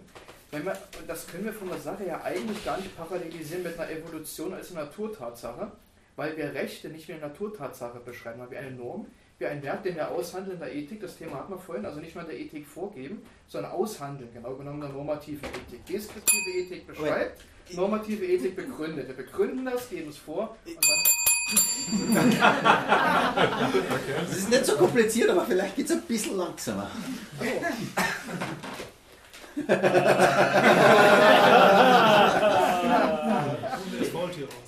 Also einfach von der Sache her, wir haben mal ein einfaches Beispiel, das Wort gut. So. Na, ich sage, das ist ein gutes Glas Wein. Stimmt. Das wäre jetzt eigentlich erstmal nicht eine moralische Aussage, sondern das wäre jetzt ein Genuss. Wie ein guter Hammer, der ist gut gearbeitet, pragmatisch, wertvoll. Ich habe jetzt meinen Spaß dran wegen mir. Das ist aber noch kein moralisches Werturteil. Moralisches Werturteil wäre, wenn ich mich damit jetzt betrinke, irgendeinen Blödsinn baue, am nächsten Morgen wird dann einen Vortrag gehalten. Das war aber nicht gut, was du da gestern gemacht hast. Gleiches Wort bezieht sich auf eine Handlung von einem Menschen. Andere Bedeutungsebene, also hm, Kultur, Werte und so weiter. Und deswegen würde ich persönlich so einen Vergleich zwischen Biologie, also da, wo mit Tatsachen einer Naturwissenschaft ein Prozess beschrieben wird, und als Vergleichsmuster dazu eine Gesellschaft, eine menschliche Gesellschaft, würde ich mit solchen Vergleichen persönlich einfach sehr vorsichtig sein, weil wir damit was Unterschiedliches meinen. Und wir können einfach nicht sagen, dass das, was wir als Rechte, es gibt Leute, die argumentieren so, aber es gibt eben gute Gründe, das nicht zu machen, dass das wir als Rechte schaffen, also als Gesetze, aber auch als moralische Rechte, dass das so von der Natur determiniert wäre. Es gibt Leute, die behaupten das, aber es gibt gute Argumente dagegen und ich glaube, das wäre einfach wichtig, das zu trennen. Äh, Und dann haben wir ganz einfach zu sagen, okay, ja klar, dann, dann haben wir halt unseren Ozean, wie auch immer wir den nennen wollen. Jetzt geht es wirklich, jetzt liegt es an uns. Diese, es ist ja genauso gesagt worden, da ist ja nichts anderes. Welche Werte wollen wir haben? In welcher Gesellschaft wollen wir leben? So, wie gestalten wir unsere Normen?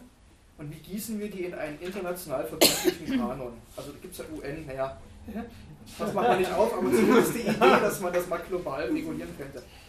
So, das ist, das ist die Idee dahinter. Wer setzt fest, welche verbindenden Werte sind die, zum Beispiel europäische Werte, dieses Schlagwort? Dann geht's zur da Sache, ja. mir dann schon die. Aber das, aber das ist, glaube ich, genau das. Das sind wo- europäische Werte. Aber, das, aber ich glaube, das ist genau das, was du, glaube ich, ganz viel in deinem Buch beschreibst. Ne? Ist diese Partizipa Partizipation, das ist diese Aushandlung von dem, was wir wollen. Ich glaube, das ist ein, eines der zentralen Themen, die, die all diese Beispiele, die du in diesem Buch bringst, ja miteinander verbinden, dass das Fragen sind, genau dieser Natur, ne? zu sagen, was sind denn jetzt tatsächlich, jeder sagt europäische Werte, was sind denn die jetzt? Oder was machen wir denn da jetzt? Wie gießen wir das Und in vielleicht Gesetze nur als ganz banale Analogie. Ja, und übrigens, das war eine wunderschöne Antwort und schön, dass du sie gegeben hast, weil ich hätte es nicht so wunderbar machen können. Aber, aber jetzt eine ganz banale Analogie auf das, was ich eigentlich, auf das, was ich hinaus will, ist.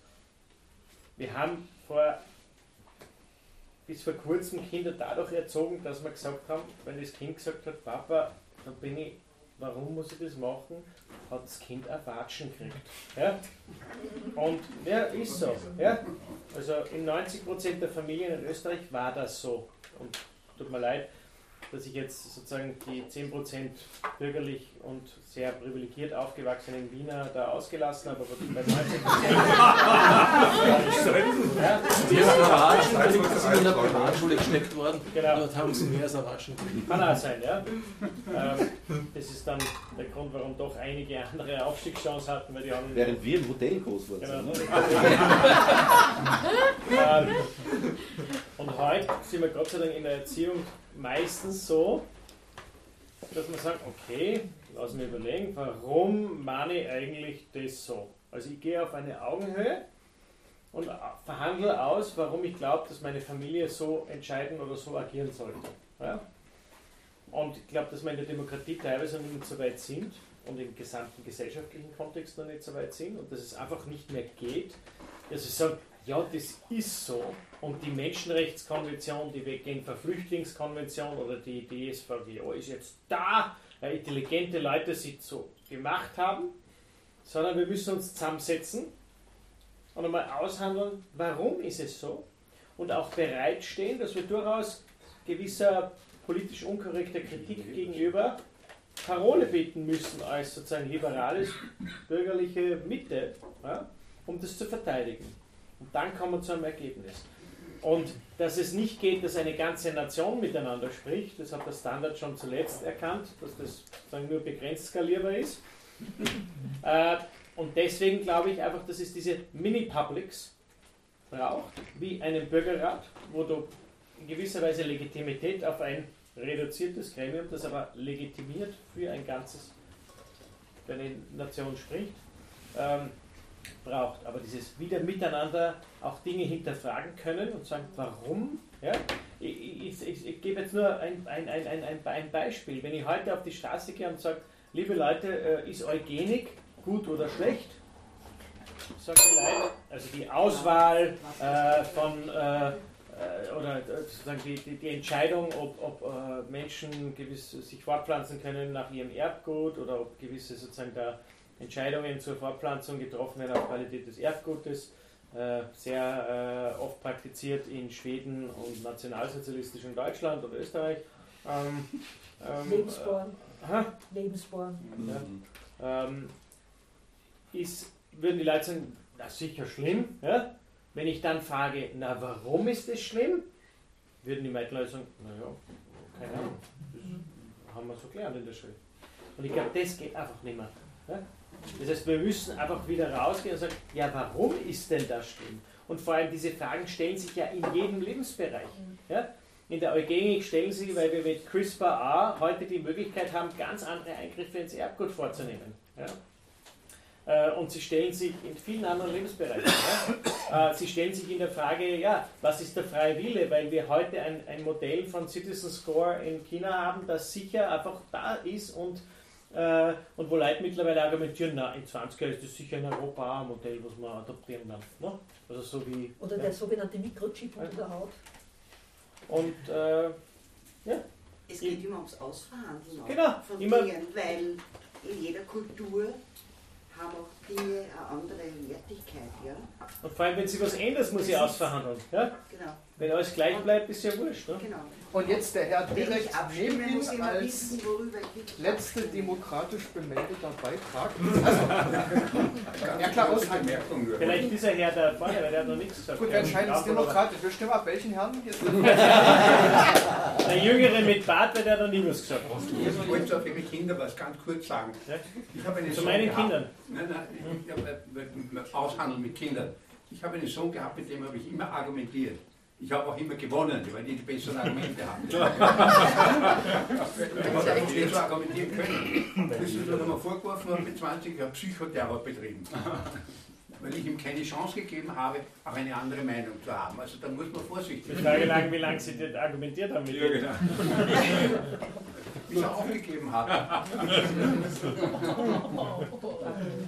Ich möchte aber ganz kurz auf dieses äh, schon vor einer Dreiviertelstunde Thema mit äh, europäische Lösung äh, im Prinzip auf, auf, aufs Internet zu finden.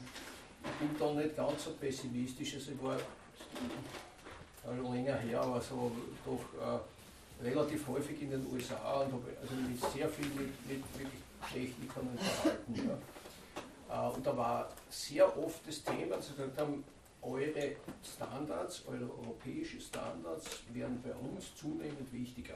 Ich rede jetzt von, von Mhm. wirklich Hightech-Industrie und so, wo man früher in den USA viel saloper war, hat man sehr viel übernommen. Ja. Äh, ein ganz anderes Beispiel, ein 15-jähriges Mädel setzt sich vor das Parlament mit einer Tafel und protestiert gegen den Klimawandel, gegen die Ignoranz. Da.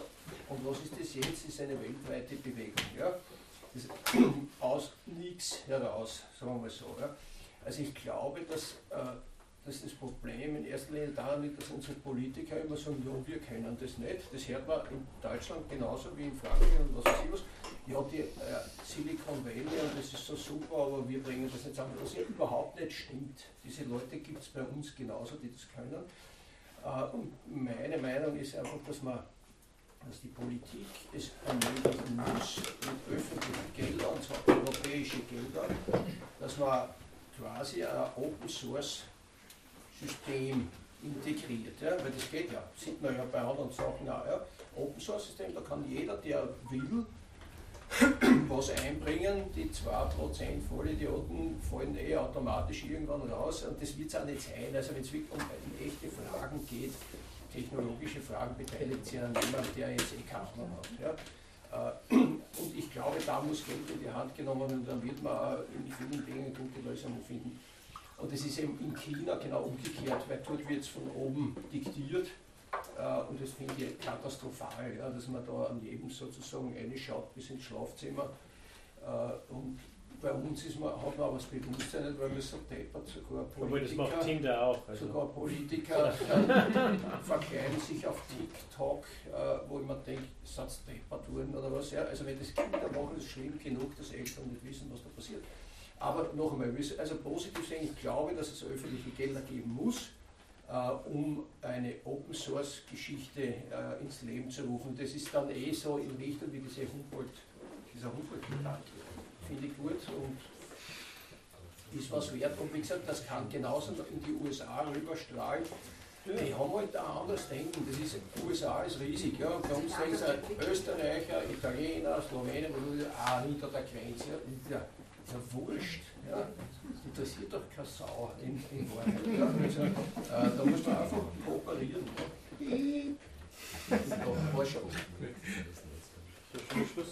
Gut, ja. Jetzt sind wir schon mitten in der Utopie-Diskussion und wir haben ja eigentlich noch ein Buch für Utopien, aber ich breche jetzt einfach unsere eigenen Regeln und sage, brechst. Du ich, brech, ich brächte jetzt meine, unsere eigenen Regeln. Wir werden sicher irgendwann auch einen, einen Wiener Kreis mit dem Thema Utopie haben und dann greifen wir das wieder auf, Wir ganz einfach. Bitte? So. Ja, noch nicht, natürlich, eben. Er ist ja der, er ist ja der Fachmann für sowas. Ne? In Österreich ist immer die Utopie, die kommt dann später. Die Utopie wird Ja, gestrichen jetzt. wird- Genau, na, die, die verdient sicher einen eigenen Wiener Kreis und deswegen äh, bedanke ich mich ganz, ganz, ganz, ganz herzlich beim Philipp Narwald, dass er uns besucht hat.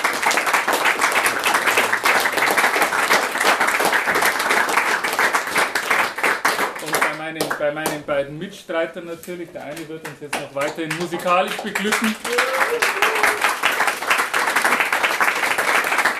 Nochmal danke, danke für den Wein, danke für Speis und Trank und für die Location.